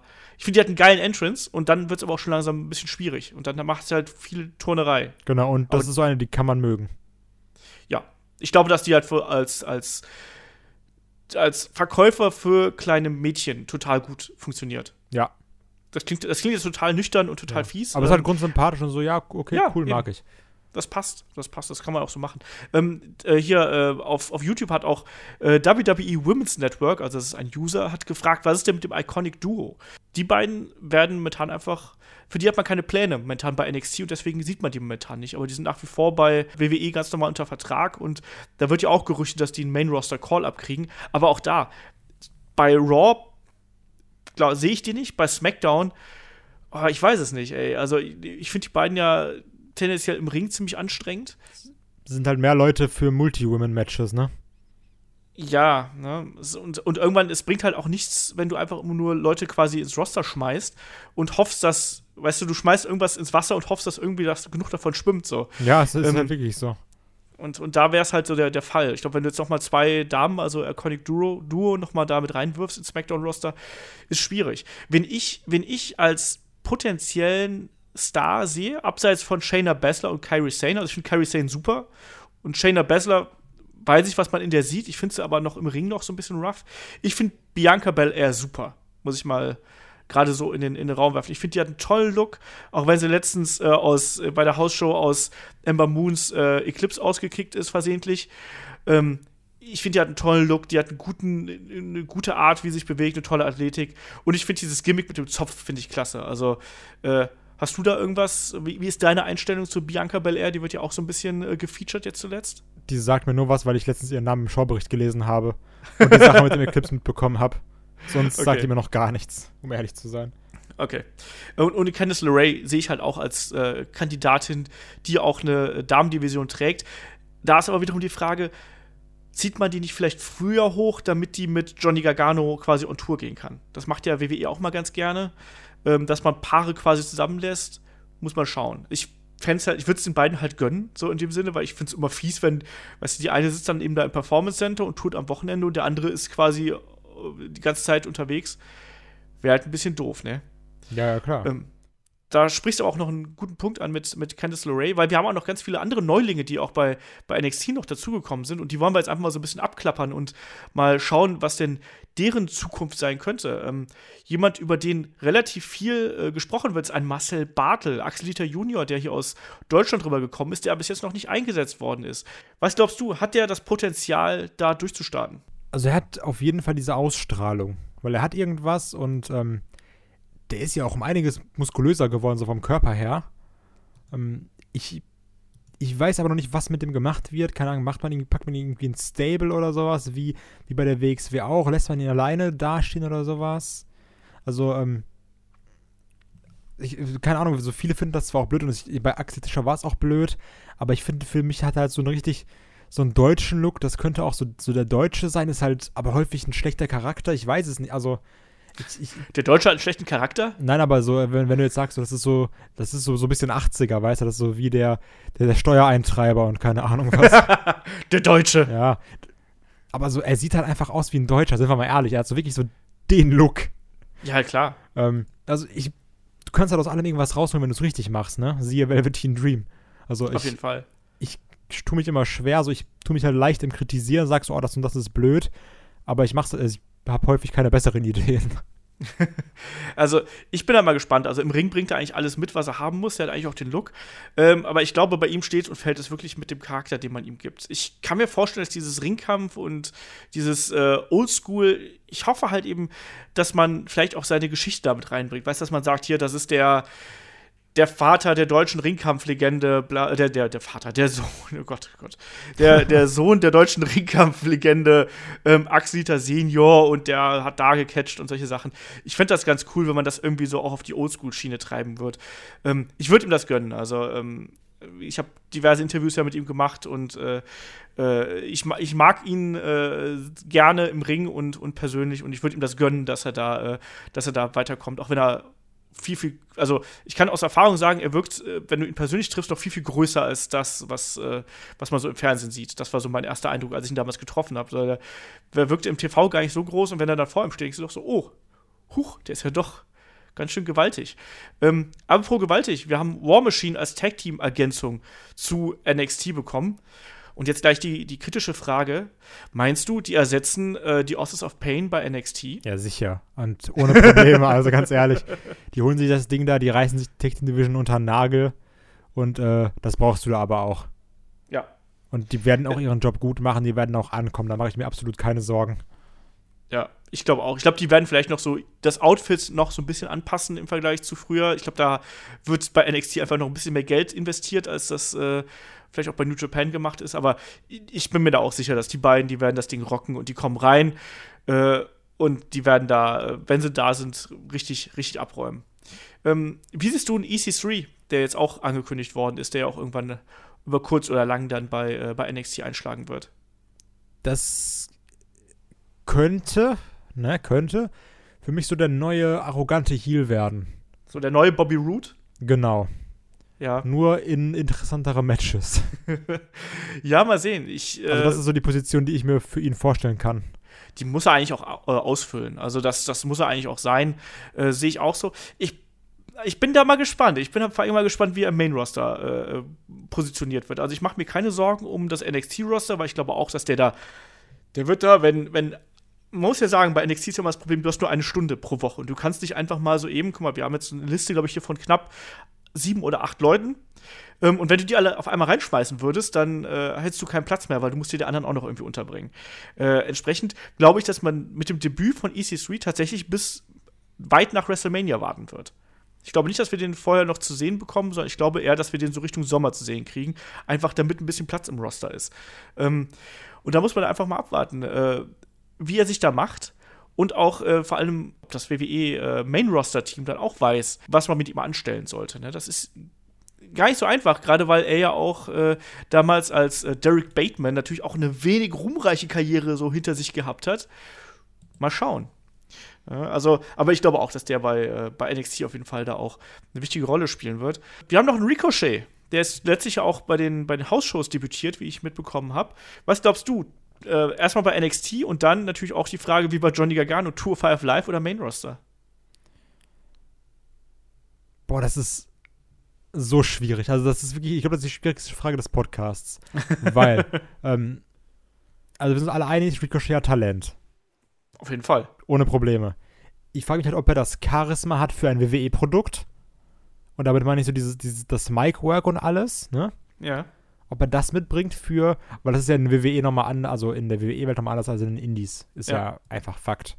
Ähm, ich frage mich jetzt eben nur, wird er dann quasi der sein, wo du im Main Roster sagst, oh mein Gott, das sind jetzt Traummatches, die sich da offenbaren. So ein Rollins gegen Ricochet oder kannst eigentlich jeden dagegen setzen, das wird immer gut. Ähm, oder ob du sagst, das wird jetzt unser Gesicht für Tour 5 Live. So, Mhm. Alles auf eine Karte, Bums. Also, Leute, wenn ihr jetzt nicht einschaltet, dann wissen wir auch nicht. Ja, Ricochet ist eine harte Nuss. Also äh, klar ist er super spektakulär und ich glaube, dass der auch, der hat ein gewisses Charisma, aber ich glaube halt auch, dass der äh, ein bisschen für NXT gemacht ist, tatsächlich.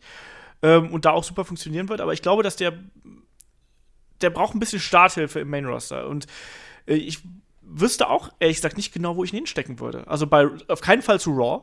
Das sehe ich halt überhaupt nicht, dass er da irgendwie Land sieht. SmackDown ich, ganz im Ernst, momentan würde ich niemanden zu SmackDown schicken wollen, weil es halt so eine Wüste einfach ist, so ein Brachland, wo einfach kreativ überhaupt nichts läuft. Entsprechend würde ich wahrscheinlich einen Ricochet zu Tour of Five schicken, weil man da gerade das Gefühl hat, dass da wieder so ein bisschen äh, Enthusiasmus hintersteckt. Wie Tour of Five natürlich dann äh, nach WrestleMania quasi aussieht, mit einem neuen Champion und allem drum und dran, das werden wir sehen. Aber trotzdem finde ich es halt lustig, dass sich irgendwie, es hat sich ja diese Baustelle verschoben, so ein bisschen von, von 205 hin zu SmackDown irgendwie. Und das ist, das ist nicht gut. Also, ein Ricochet bringt sicherlich athletisch alles mit und wrestlerisch alles mit, ähm, was man haben muss, weil der ist ja nicht nur ein guter Highflyer, sondern eben auch ein guter Wrestler.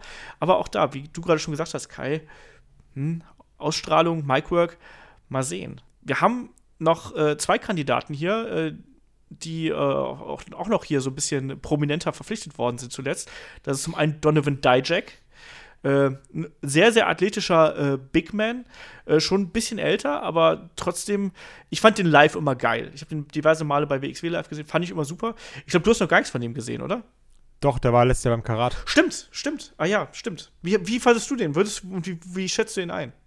Er hat für mich diesen WWE-Look, aber ich sehe ihn nicht im WWE-Programm, weil er mir dafür zu langweilig ist vom Charakter her. Obwohl er mit eines der besten äh, Entrance-Teams hatte. aber Feast Your Eyes war das, ne? Genau.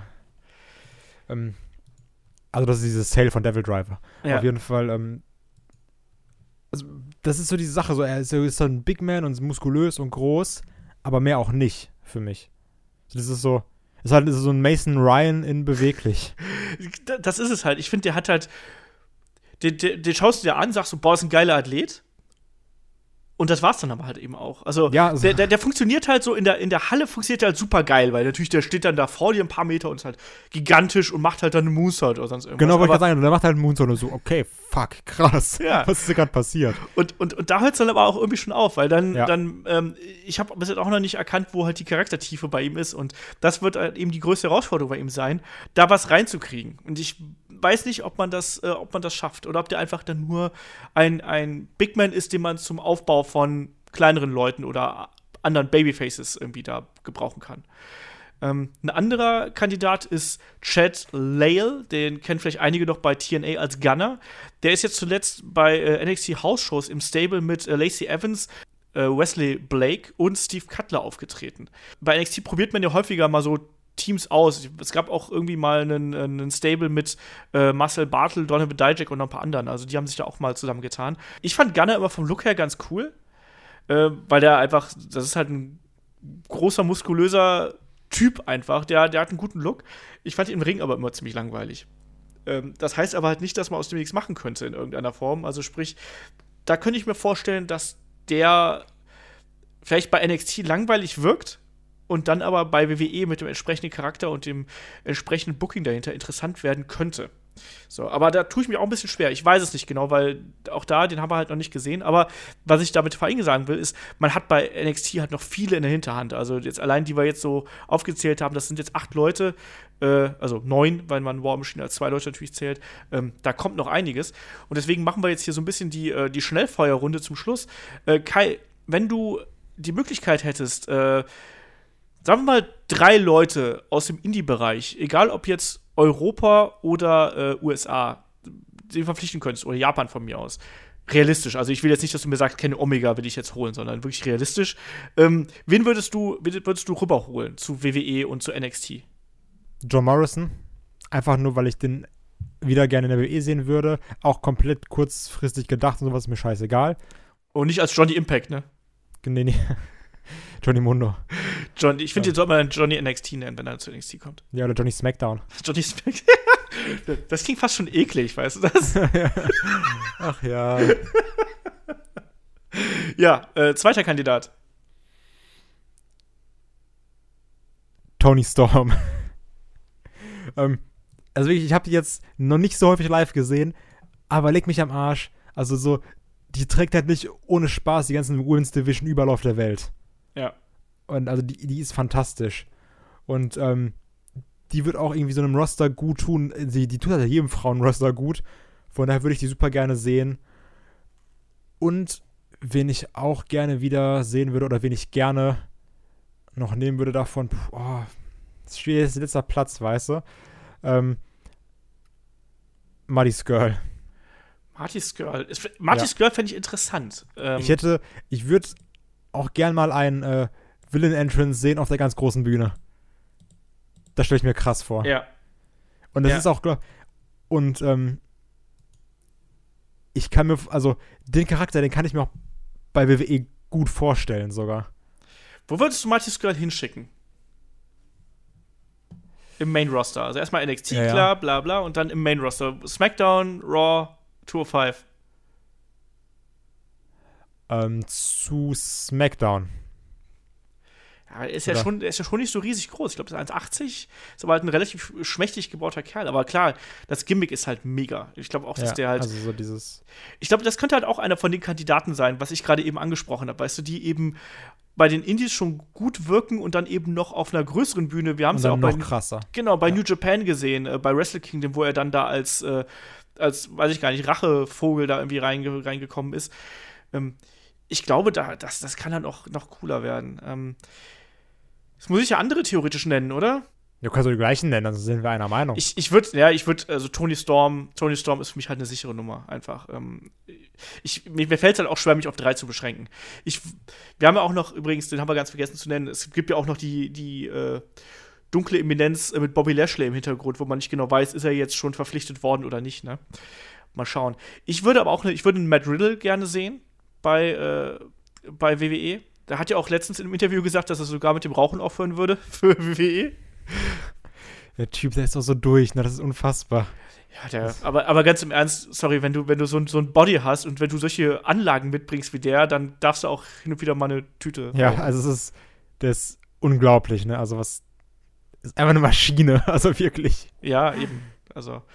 Ähm, und ich, ich tue mich, ich, ich, mir, mir fallen noch verschiedene Kandidaten ein. Ich gehe auch gleich noch ein paar andere Namen durch. Aber wenn ich auch noch gerne sehen würde, ganz persönlich, ich fände eine Piper Niven, würde ich gerne bei, äh, bei WWE sehen. Länger, längere Zeit. Weil ich finde, dass die auch ähm, aufgrund ihrer Statur, ne, ist ja auch äh, ein, ein, ein Schwergewicht äh, in der Damendivision, ich finde, weil das würde auch gerade einer Division wie SmackDown gut tun, dass man da ein bisschen Abwechslung reinbekommt. Und äh, die bringt was mit, was viele andere Damen eben nicht haben, aufgrund dieser Statur. Und die ist eine gute Wrestlerin. Also ich habe die bei, äh, wie heißt das Damenturnier nochmal, bei, äh, äh, bei Femme Fatale, bei WXW, habe ich sie gesehen. Ich fand die, ich fand die toll. Also deswegen, äh, auch da, die würde ich, die würde ich sofort nehmen, genauso auch wie eine Genie übrigens. Also da bin ich auch mal gespannt. Ich will jetzt einfach hier noch so ein paar Namen in den Raum werfen, die wir einfach jetzt hier nicht äh, vergessen dürfen. Ja, zuletzt machten ja beispielsweise auch Meldungen die Runde, dass ein Keith Lee von WWE verpflichtet worden ist und jetzt nur noch seine letzten Indie-Bookings ableistet. Und ganz klar, ein Keith Lee ist für WWE gemacht und der ist halt einfach ein Freak durch seinen Football-Hintergrund, durch seine Athletik, durch die Schnelligkeit, die er mitbringt oder auch durch das Charisma, was er eben hat. Also, das wird jemand sein, auf den muss man ein Auge haben und der gehört auch einfach dahin. Und es ist kein Wunder, dass der so schnell nach diesem ganzen Hype auch dann von WWE wahrscheinlich, bis jetzt gibt es ja noch keine Bestätigung, verpflichtet worden ist. Wie ist da dein Verhältnis zu Kai? Keith Lee, bist du gehypt drauf? Den siehst du nächste Woche bei, beim Karat? Ähm, ich fand seine Matches beim World Cup, das waren auch die einzigen, die ich von ihm gesehen habe, sehr gut. Mir hat das Ricochet-Ding gut gefallen beim ersten Mal. Guck, beim zweiten Mal war es ein bisschen langweilig, weil es langatmig war. Das ist halt so eine dumme Einstellung von mir, so nach dem Motto, wenn alle irgendwas hypen, finde ich es erstmal grundlegend scheiße. Und das Ach. ist ja so dieser, dieser Heavyweight-Stil, dieser, oh ja, ich wiege zwar 400 Kilo, aber mach trotzdem Overhead-Kicks oder sowas. Das ist halt sehr groß momentan. Das stimmt. Und ähm, ich kann jetzt aber nicht sagen, jetzt mal so ganz blauäugig, ob ein Kiesli noch was anderes mitbringt. Also klar, dieses, was ist das, Bask in My Glory oder sowas? ja, Genau. Ähm, also es ist halt schon Charakter, aber das kann ich, glaube ich, nach dem Karat besser beurteilen.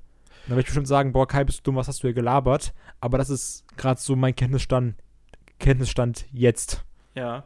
Ich muss dich gerade noch auf was festnageln, nämlich natürlich hier, was gehypt wird, äh, was alle Leute gut finden, da bist du erstmal gegen. Was ist mit David Starr?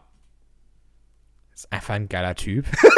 so, Du bist so ein Ich Heuchler. verstehe da, ich versteh da gerade die Analogie nicht. Du bist so ein Heuchler, das ist unfassbar. Ja, auch letztens, als ich, äh, als ich dann äh, das, das Gauntlet-Match bei SmackDown, ach, bei Raw gesehen habe, wo dann äh, Rollins äh, zwei Suicide-Dives gemacht hab, ah, hat, aber war bestimmt zu Olaf so, oh ja, nee, das Match ist unfassbar scheiße, kann ich mir nie angucken, ey. Puh, ist so Indie. Ja, ich sehe ja auch, da was macht Leute. keiner einen Headlock für vier Stunden und liegt auf dem Boden. Hat gar keine Psychologie, das Match.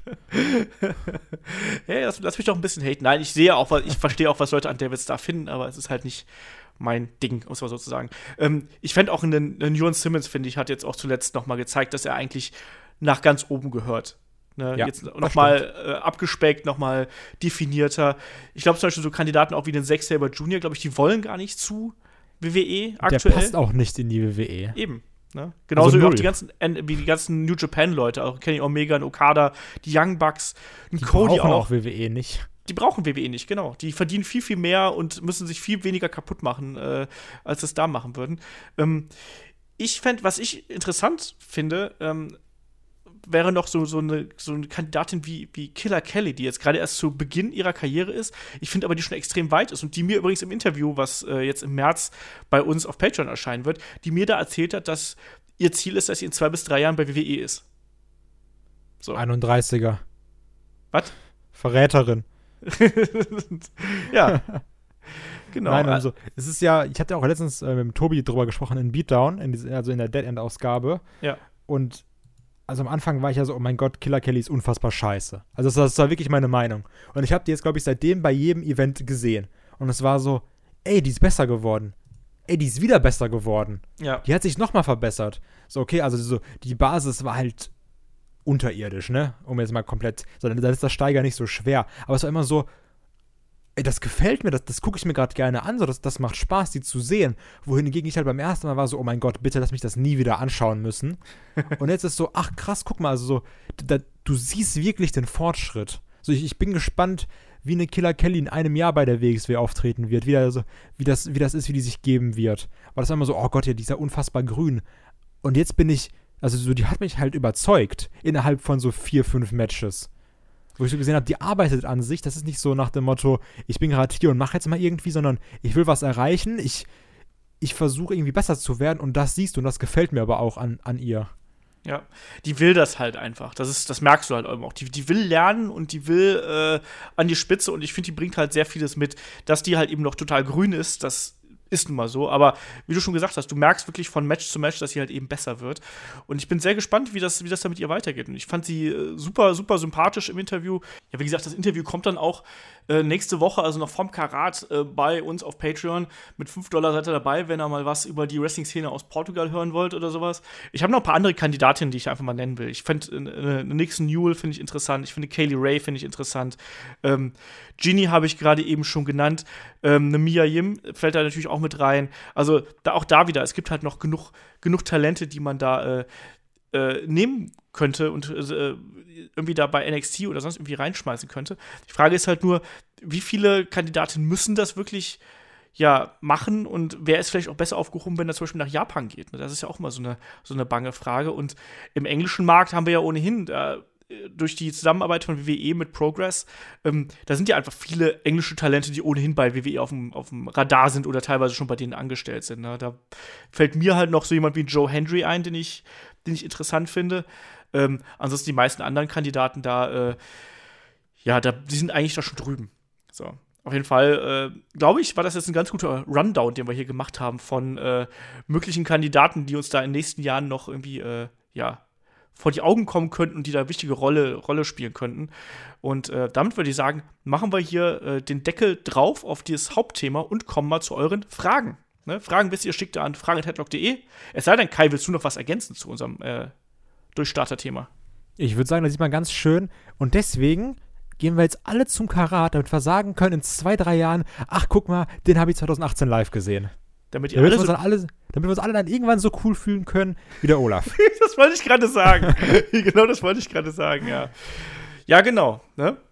Äh, zehn Jahre Karat oder so. Ach, aber zurück zu den Fragen. Fragen schickt an fragen.headlock.de, ansonsten einfach unter das Video knallen ähm, oder äh, bei Twitter uns was einschicken oder einfach auch bei headlock.de auf unserer neuen Webseite uns was äh, in die, äh, ja, per, per Kommentarfunktion da was reinposten. Das hat der Nelson gemacht und der fragt nämlich, ähm, warum möchten wir uns bei Wrestling spoilern lassen, aber bei Serien nicht? Also, sprich, warum sind wir vielleicht bei Serien noch viel äh, resoluter, was so Spoiler angeht. Und bei ähm, beim Wrestling sind wir da trotzdem, solange es nicht irgendwie zwei Wochen vor WrestleMania ist, äh, sind wir da trotzdem so, ja, dass ich, ich lese ja trotzdem mal die Dirt Sheets, Kai. Ja, ja, aber da, ich bin ja trotzdem so, welcher Geisteskranke würde sich für Raw oder so ein Pay-Per-View spoilern lassen? Also so, wir lesen halt die Dirt Sheets, das ist so Gerüchteküche, weißt du? So wie sie auch nur im Wrestling gibt, bei Serien hast du wenig Dirt Sheets oder Gerüchteküche. Weil da, da gibt es halt nicht so ein Booking. Da gibt es ein Drehbuch und da steht fest. So, da, da kannst du nicht so, so, so, ja, oh, so, wird Jon Snow vielleicht Main Eventer oder nicht? Ich weiß es nicht. Na ja, gut, aber also, wird er vielleicht umgebracht oder so? Ja, aber das ist ja die Sache und ähm, ich würde aber trotzdem mich nie spoilern lassen, dass ich sage so, ach nee, jetzt in WrestleMania oder irgendwie auch so ein Pay-Per-View, nee, das gucke ich mal nicht, ich lese mal nur den Bericht. Weil ich so immer denke, vielleicht passiert irgendwas und also ganz ehrlich, auf Spoilern, egal ob Wrestling oder Serie, ist halt Hochverrat, ne? Es steht im Grundgesetz. Ja, ich glaube, man, es ist, es ist halt schwierig, weil man eben äh, ja auch von Wrestling so extrem umgeben ist, wirklich als jemand, der viel, wenn man viel Wrestling schaut, da hat man einfach so extrem viel und man möchte natürlich dann immer mehr. Und noch dazu hat natürlich auch das Wrestling vielleicht noch so mehr diese, diese Aura des Unbekannten und des Mysteriösen. Das heißt, man möchte da möglichst viel Wissen einfach. Das, ist, glaub, das liegt, glaube ich, in der Natur des Wrestling, weil es halt eine andere Unterhaltungsform ist, äh, weil es eben auch so Realität und Fiktion miteinander verbindet. Weißt du, bei Serien weißt du ja, das ist eh alles. Das steht irgendwo im Buch und gut ist. Bei Wrestling hast du ja dann immer noch mal so die kleinen Anspielungen dazwischen, ähm, wo man dann, äh, wo dann die Grenzen so ein bisschen verschwimmen. Ne? Ich glaube, da, da hängt vieles damit zusammen, dass das eine eigene Unterhaltungsform ist, die dann eben aber auch ähm, mit echteren Persönlichkeiten stattfindet, um es mal so auszudrücken. Also ich glaube, da da ist man dann irgendwie Wrestling-Fan und möchte halt dann eben trotzdem wissen, wer mit wem und überhaupt. Und du sagst hier gerade, ja, hier, das ist Hochverrat. Wir wissen trotzdem seit gefühlt seit einem Jahr alle, dass Roman Reigns äh, gegen Brock Lesnar im WrestleMania Main Event stehen wird.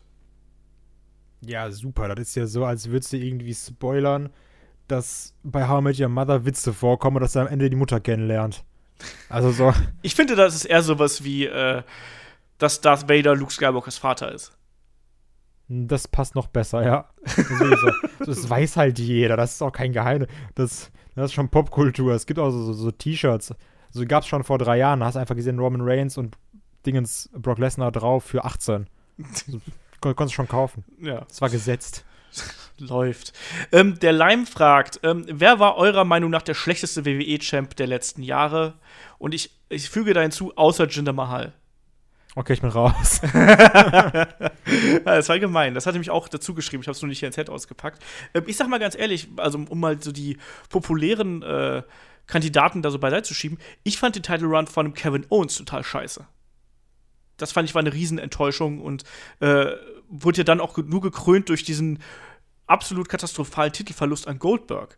Ich fand Kevin Owens als Champion total langweilig und absolut falsch eingesetzt ich mochte den Titelrun, weil wir dadurch Jericho bekommen haben, also den Festival of Friendship Jericho. Ja, das war auch der einzig Jericho, gute Moment Jericho. dieser ganzen Geschichte.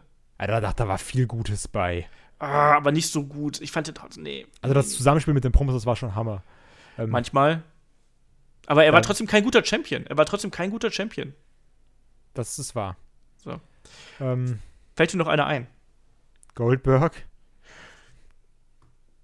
Ja, immer. Also, ja. Also, ähm, nee, aber Goldberg. Weil ich das so. Also das war halt wirklich wieder The Rock 2013 all over. Kann man, kann man so machen.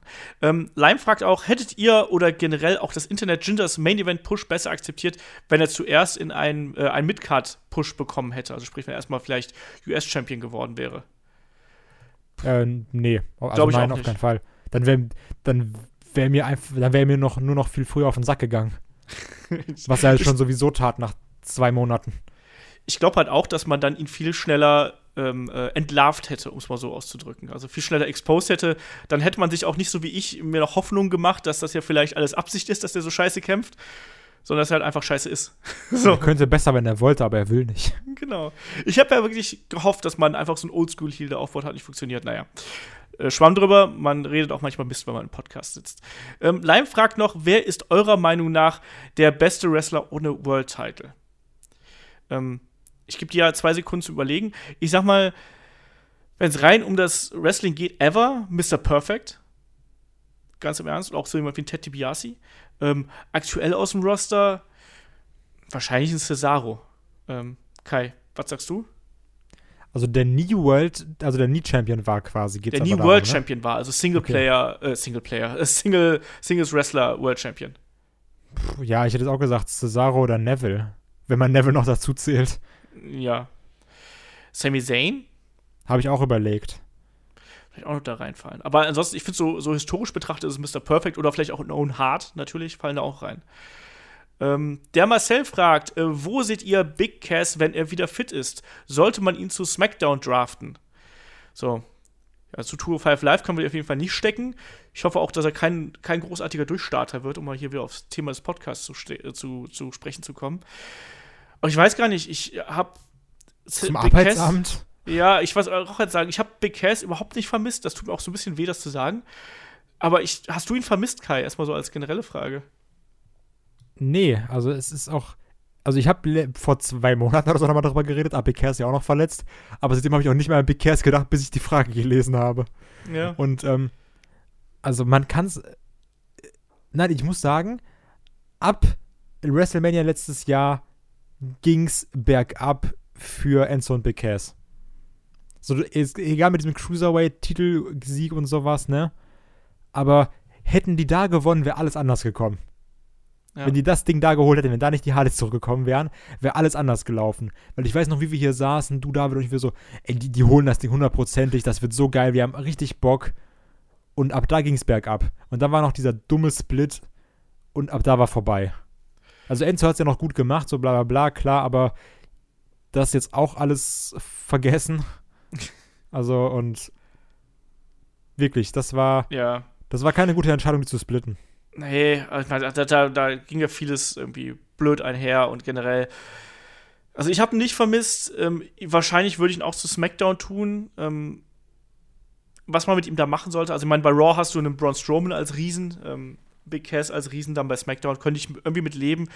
Ähm, muss man mal schauen. Ich äh, sehe momentan keine Rolle für ihn und vor allem braucht er halt einen Charakter. Das hat er halt damals nicht gehabt. Das fing ja an, dass man ihm so ein bisschen äh, Kontur geben wollte. Dann hat er sich verletzt. Wie er ja, jetzt zurückkommt, komm, muss man halt sehen. Ich sage ja so ein bisschen. Ja, aber Big Cass ist halt langweilig wie Tapezieren, ne? Also. Es, es, gibt Menschen, die verdienen mit Tapezieren ihr Geld. Ja, aber das heißt ja nicht, dass denn das Spaß macht. so, machen wir, machen wir weiter hier. Äh, Dr. WWE fragt: Habt ihr Wrestler im Kopf, die für WWE gemacht sind? Äh, manche Wrestler passen ja vom Stil her aktuell nicht zu WWE und müssten ihr Moveset stark eingrenzen. Wer ist für dich ähm, gemacht für WWE? Das passt ja auch ganz gut zu unserem heutigen Thema, Kai. Um jetzt mal wirklich so ganz klein zu denken, so in dem Bereich Ian Simmons. Ja. Aus, also von der WXW gleiche, gleich, gleiches bei mir. Ich hätte auch gesagt, äh, Jon Simmons, Matt Riddle sind für mich zwei Kandidaten, die gemacht sind, wenn äh, Matt Riddle seinen Lebensstil ein bisschen anpassen würde. Aber Jon Simmons ist für mich vom Look und von der Ausstrahlung her und jetzt auch vom Körper, der, den werden wir nicht mehr lange hier in Europa sehen, sagen wir es mal ganz klar so. Ähm, weiter geht äh, die wilde Fahrt. Dann lass doch mal hier den. Ja der Jan hat eine ganze Reihe von Fragen geschickt. Der Jan fragt per Facebook: ähm, Wann wird es eurer Meinung nach eine reine Frauenliga in Deutschland geben? Da sag ich mal, wenn es genug gute, vernünftige Wrestlerinnen gibt und selbst dann wird es schwierig. Ich glaube, in dass, zehn Jahren? Ich glaube, dass sich eine eigene. Ich meine, das ist ja. Jetzt schreien wir danach, äh, also jetzt, wir sind gerade in der Phase, wo Damenwrestling äh, wirklich salonfähig wird, sagen wir es mal so, und dass, dass es Leute auch äh, dazu bringt, dass sie, dass sie Tickets kaufen. Andererseits finde ich aber auch, warum muss man denn eine reine Frauenliga haben? Also, weil Wrestling macht sich doch eigentlich dadurch interessant, dass du äh, ja eine gewisse Mischung hast. Und ich finde es eigentlich ganz gut, wenn man zwei, zwei drei Frauen-Matches auf der Karte hat, ähm, plus halt dann Männer-Matches, plus Tag-Team-Matches. Für mich ist auch irgendwie sonst was. Ich sehe aber auch momentan nicht, dass du ähm, irgendwie in Deutschland genug Talente äh, hättest, um eine Frauenliga zu füllen, oder Kai? Du hast ja nicht mal genug Talente für eine Frauendivision. Eben. Also, um mal ganz ehrlich zu sein, ne? Und das ist so ein bisschen das Problem. Ja. Ich sehe es halt auch äh, überhaupt nicht. Ich kann da auch gar kein Jahr nennen oder sonst irgendwas. Also, keine Ahnung. Ne? Da muss so viel Aufbauarbeit geleistet werden. Äh, weiß ich nicht, das, da, da fällt mir kein, kein konkrete, äh, keine konkrete Antwort für ein. Ähm, er fragt dann noch weiter, ähm, warum wird ähm, mehr über äh, die WWE, WXW berichtet und kaum über andere deutsche Ligen, die auch sehr erfolgreich sind? Kai, woran liegt das? ich habe ja eh wenig Freunde in diesen Bereichen, weil viele Ligen einfach unfassbar scheiße sind im Vergleich zur WXW.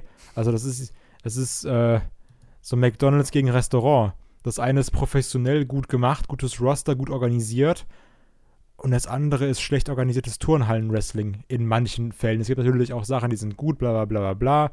Aber hey, man muss ja auch in Hyperbeln sprechen, ähm, weil WXW einfach besser ist, besser gemacht ist, rundum, professioneller gemacht ist ich meine, es geht ja natürlich, wenn es hier um die Berichterstattung geht, das hängt natürlich auch mit vielen Dingen zusammen. Also WXW bemüht sich ja auch darum, das machen sie ja auch mit uns ja zum Beispiel, die bemüht sich ja auch darum, dass du wirklich ähm, ja, dass, dass, dass du an deine Informationen kommst. Sie suchen, die haben die, die versuchen auch an, an Pressestellen ranzukommen, die versuchen an Zeitungen ranzukommen. Das machen andere Magazine zwar auch, aber natürlich hat die WXW einfach auch, dadurch, dass sie es jetzt ja inzwischen auch schon mit einem äh, professionellen Anspruch dahinter machen, die haben eben auch die Möglichkeit, eben auch durch die Wrestling Academy und auch durch die ganzen anderen Geschichten, die sie einfach über die Jahre gewachsen sind, ähm, das Produkt, was sie haben, professionell zu präsentieren. Das haben viele andere Promotions nicht. Also ich meine, wir haben zum Beispiel sowas wie eine GWF, das, die machen auch ein gutes Produkt über weite Strecken, nicht alles ist da gut, sage ich jetzt ganz, ganz im Ernst. Ich habe einige Shows von denen gesehen. Da waren äh, in den oberen Cards-Regionen war das, war das meist äh, ordentlich bis, bis gut, bis sehr gut. Da sind ja auch durchaus talentierte Leute da zu Werke. Trotzdem finde ich eben, dass die GWF zum Beispiel in Sachen Präsentation und Außendarstellung ähm, ihrer Events noch lange nicht so weit ist, wie es eine WXW ist. Da hat man halt das Gefühl, dass die allein was so den, den Setup von den Hallen angeht, wenn man jetzt mal äh, wie ist das denn nochmal? Ähm, wie ist nochmal die, die, die äh, Veranstaltung, die sie draußen gemacht haben? Keine Ahnung. Ich hab's, ich hab's, ich hab's, vergesse immer den Namen. Auf jeden Fall, die, letztes Jahr die Open-Air-Veranstaltung, letztes Jahr. Wenn man die mal außen vor lässt, finde ich, dass die Veranstaltungen halt einfach in den Hallen nicht so schön aussehen. Ähm, und zugleich, WXW tourt. Das heißt, die haben natürlich auch die Möglichkeit, wann immer sie vor Ort sind, ähm, ja, äh, Presse zu ziehen, um es einfach mal so zu sagen. Also sprich, wenn ähm, eine GWF veranstaltet größtenteils eigentlich nur noch in Berlin, genauso wie es ja eine NEW zum Beispiel nur da im, äh, äh, in, äh, bei Nürnberg macht. Ähm, da hast du natürlich dann das Problem, wie willst du andere Medien auf dich aufmerksam machen, wenn du lokal veranstaltest? Schwierig. Und das fällt auch anderen Ligen halt schwer, eine COW oder was auch immer, ähm, Next Step und so, dass die müssen erstmal alle noch diese Schritte gehen und auch den Schritt gehen, dass sie touren, glaube ich. Und dann schaffst du es vielleicht auch, dass auch andere Medien auf dich aufmerksam werden. So. Und dann eben musst du dich auch noch entsprechend professionell aufstellen, wozu du Personal brauchst, ähm, wozu du wiederum Geld brauchst, damit du das Personal auch bezahlst und so weiter und so fort. Also das ist so eine Spirale, die sich einfach dahinter dreht. So, nächste Frage vom Jan ist, ähm, warum wird in deutschen Podcast-Formaten mehr über Axel Tischer Junior gesprochen und weniger über Axel Tischer, ähm, der ja der erste bei WWE war und schon erfolgreich bei der WWE ist? Liegt es am Ost-West-Konflikt, der weiterhin besteht? Kai, der Ossi gegen den Hamburger Jung, oder wie? Ja, also wird jetzt Tischer wirklich hier aus dem Pott kommen, ey, ganz ehrlich, ich würde nur noch über den reden. Also so. Deswegen bin ich auch Mike Schwarz-Fan. Ne? Ja. Deswegen ähm, hast du halt auch schon mehr als einmal genannt übrigens. Ja, also ich, ich, sag's dir, Headlock wird hier untergraben und wird der große Mike Schwarz-Podcast. Nein, ähm, keine Ahnung, woran das liegt. Vielleicht liegt es an einem Podcast, die du hörst oder sowas, oder weil da einfach so der Hype ein bisschen größer ist. Ich meine, als Tischer zur WWE kam, keine Ahnung, also ich finde, dass, dass dieses das Podcast-Thema, gerade so im, im deutschsprachigen Wrestling-Bereich, ist jetzt ja in den letzten Jahren auch nochmal größer geworden. So, oder zumindest nehme ich es jetzt mehr so wahr. Durch Headlock. Ja, wahrscheinlich, wollte ich gerade sagen. Ja, aber, durch deinen ähm, YouTube-Kanal garantiert nicht? Nee, eh, wollte ich sagen, dadurch nicht. aber, ähm, keine Ahnung, woran es liegt. Ich Vielleicht auch, weil Axel Dieter so sehr bekannt ist deutschlandweit auch durch, durch, durch diese Historie, die du vorhin schon angesprochen hast darf, ich, darf ich dir meine Vermutung äh, mitteilen? Sehr, sehr gerne. Ähm, meine Vermutung ist, das liegt einfach daran, dass wir noch nicht wissen, wohin das mit Axel Dieter Junior überhaupt geht. Axel Tischer hat seine Rolle. So, der ist Sanity, der ist NXT Tag Team Champions, da reden wir ja auch oft genug drüber und so. Aber du hast eigentlich bei Axel Tischer keine große Möglichkeit mehr zu spekulieren. Du kannst natürlich, so wie wir es heute gemacht haben, sagen, wann kommt denn der ins Main Roster, was macht man mit dem, bla bla bla. Bei Axel Tischer Junior hast du natürlich eine ganz andere Herangehensweise, weil bei dem kannst du noch spekulieren. Was macht man mit dem? Welche Rolle bekommt der? Was für einen Charakter bekommt der? Ähm, wie geht's für den weiter? Ähm, ich glaube, das sind so verschiedene, verschiedene Aspekte. Und noch dazu ist ja auch der, äh, der Weggang von Axel Junior auch noch sehr frisch. Also das war ja erst quasi vor neun Monaten oder so. Ne? Und dann, das heißt, da sind die ähm, Erinnerungen auch noch ein bisschen, bisschen frischer dran. Während Axel Tischer, das sind ja schon, ich glaube, jetzt über zweieinhalb Jahre her. Ne? Und damals war das Wrestling in Deutschland auch noch nicht so groß. Und auch, da kommen wir wieder mit dem Punkt mit dem, äh, hier, mit der Medienpräsenz. Damals war auch, ähm, gerade die WXW noch nicht so groß in den Medien, wie das eben jetzt der Fall ist. Entsprechend ist natürlich auch ein Aufstieg von einem Axel Dieter Junior vielleicht auch noch mal ein wichtigerer Punkt. Aber ich finde jetzt nicht, dass ähm, in deutschen Podcasts jetzt nur über Axel Dieter Junior gesprochen wird. Ganz im Gegenteil. Also ich habe gerade schon GF angesprochen. Wir haben jetzt auch äh, äh, über Axel Tischer gesprochen. Also ich glaube halt schon, dass man auch über Axel Tischer spricht. Aber ich glaube, dass man halt eben, weil es glaube ich auch so in der Natur von Podcasts liegt, glaube ich eher darüber spricht, was unbekannt ist, als über das, was man jetzt schon kennt. So. Mist, äh, die Faszination des Unbekannten und so. Ähm, der Jan fragt noch, wäre eine New Japan Tour in Europa denkbar? Kai, Klar, glaubst du warum das? nicht? Also, das ist ja immer, also sind wir mal ehrlich, es wird halt dahin gegangen, wo Geld zu machen ist, ne? Ja. Und gerade so mit dem aktuellen New Japan Hype, so dann nimmst du London mit oder sowas und da wirst du auf jeden Fall ziehen oder irgendwie so eine größere Wrestling-Stadt dann nimmst du jetzt vielleicht in Deutschland noch einen Termin mit oder so und dann, also du kannst allein in UK ohne Probleme gut Geld machen und Shows machen. Ja. Also das, ich meine, die sind ja auch in Australien unterwegs und das ist ja auch, glaube ich, ausverkauft gewesen oder sowas. Ja. Also von daher, dann packst du die irgendwie in UK, machst, wenn du Glück hast, noch einen Deutschland-Termin oder sowas und da werden auch Leute hinrennen. Ja, ich glaube auch. Also UK geht auf jeden Fall. Ob es jetzt ganz Europa ist, weiß ich nicht, weil ich glaube nicht, dass die Wrestling-Szene jetzt in Spanien oder Portugal oder sonst was, dass die da so groß ist. Ich glaube, wenn, dann kannst du, glaube ich, nur, ist das nur eine Vermutung, ich habe keine Ahnung, was in anderen äh, Ländern abgeht, außer Deutschland, UK. Ich glaube, dass du, wenn überhaupt, sowas nur in ähm, England und in äh, Deutschland machen kannst. Und ich glaube noch viel, viel mehr in England, weil ich glaube, da, ganz im Ernst, schreibt da die Young Bucks und Kenny Omega auf ein Ticket und, oder auf ein Plakat und dann verkaufst du da deine 5000 bis 10.000 Tickets. Dann fliegen glaub, Leute von hier darüber. Also. Ja, eben. Ja, klar. Würde ich auch würde ich auch sofort hingehen und ich glaube, da kannst du ein großes äh, Stadion mitfüllen. Die Frage ist halt, sind wir ehrlich, also wenn du so einen ganzen Kader samt äh, Pipapo irgendwie darüber schicken musst, dann brauchst du auch die, die Ringcrew und einen Ring und was weiß ich was. Ich glaube, da muss erstmal eine Kooperation bestehen, quasi, damit das äh, im finanziellen Rahmen bleibt. Aber tendenziell, klar, glaube ich, kann man das in Europa machen. In Deutschland alleine glaube ich nicht. Ich glaube, in Deutschland würde das ähm, noch nicht funktionieren, in England ja. Weil in Deutschland ist Wrestling einfach noch nicht so weit. Ähm, der Katsukeni Suya Oka Mega Ito fragt äh, via YouTube: ähm, Werdet ihr euch die vierte Staffel von Lucha Underground geben? Und äh, die neue Location sieht ziemlich interessant aus. Kai. Ich bin raus, seitdem ich erfahren habe, dass das nur auf dem amerikanischen Netflix läuft. Ja. Also so, also ich wollte es halt gucken und, hab ich, und, ich, und dann also gehe ich so auf Netflix, ich so, ja, Lucha Underground, hatte ich so richtig Bock drauf, war irgendwie so ein freier, so ein freier Freitag oder so, wo du sagst, okay, ich gucke jetzt bis 4 Uhr nachts und dann gebe ich ein Lucha Underground. Irgendwie finde ich das nicht. Und das war die ich, dritte Staffel aber, oder? Ja, genau. Und du, da habe ich sogar dir noch geschrieben, ich so, äh, wo ist das? Und dann hast du gesagt, ja, gibt's im Deutschen nicht. Und dann war ich so, gut, gucke ich halt nicht. ja, also ich sag auch, ich würde mir die gerne anschauen. und jetzt geht's dann in die legale Grauzone. Ich weiß halt noch nicht genau wie. Also klar, kann man sich die halt dann über illegale Streets und so reinziehen muss ich mal schauen, ob ich das äh, auf irgendeinem Wege mache. Aber klar bin ich daran interessiert. Ähm, äh, aber ob ich das dann auch so zeitnah machen werde, muss ich halt schauen, wie das, wie das zeitlich hinhaut. Aber klar, äh, Lucha Underground, interessantes Produkt. Ähm, es gibt ja, ist ja auch ein bisschen durchgesickert, äh, wer alles dabei sein könnte. Da wollte ich jetzt gar nicht spoilern. Äh, ich bin gespannt, wie sie die vierte Season auf jeden Fall aufziehen und wie dann das Produkt letztlich aussieht. Mal sehen. Und der äh, Katsukeni fragt noch, ähm, ganz anderes Thema, ähm, gab es mal Momente, wo ihr euch geschämt habt, Wrestling-Fans zu sein? Olaf, okay. ich weiß, dass wir bei diesem Moment geteilt haben. Ja, das war furchtbar. Genau, ähm, denn es war nämlich äh, in Köln. Und zwar bei Shortcut to the Top. ja, das war, das war grauenhaft. Das war Rick Baxter mit, äh, wie heißt der nochmal? Äh, Sexsmith. Äh, Jack Sexsmith. Genau. Und das war diese ganz furchtbare Spot mit der Konfettikanone. Das ist auf jeden Fall, ein, da hat man sehr deutlich gesehen, dass ich mich sehr geschämt habe und mich auch vor allem sehr geschämt habe, Leute zum ersten Mal mit zum Wrestling zu Ja, und das war das einzige Event, das einzige Event, wo ich meine Freunde zum ersten Mal bei der WXW dabei hatte, ne? Das war so, ja, es war halt mega gut ausgewählt. Und dann am besten noch vorher acht Stunden gestanden. Nee, das war. Ich habe ich hab viele schlechte Entscheidungen getroffen, aber das war die schlechteste. Ähm, bei mir gab es aber auch noch, ähm, ich habe auch noch andere Geschichten. Ähm, also eine Geschichte, da war ich irgendwie, keine Ahnung, zehn oder so. Und äh, da war ich mit meinen Eltern im Urlaub und wollte, hab die dann dazu überredet, das war WWE, WWF schauen damals. Und die dann so, äh, ja, nee, kein Bock. Und irgendwann hatte ich sie dann so weit, dass wir dann WWF geschaut haben. Und es gab ja früher die Headshrinkers als, als Tag-Team. Und die haben ja immer irgendwas hier, äh, Affa hatte ja immer irgendwas dabei, was er dann da gegessen hat, während seine Headshrinkers im Ring waren.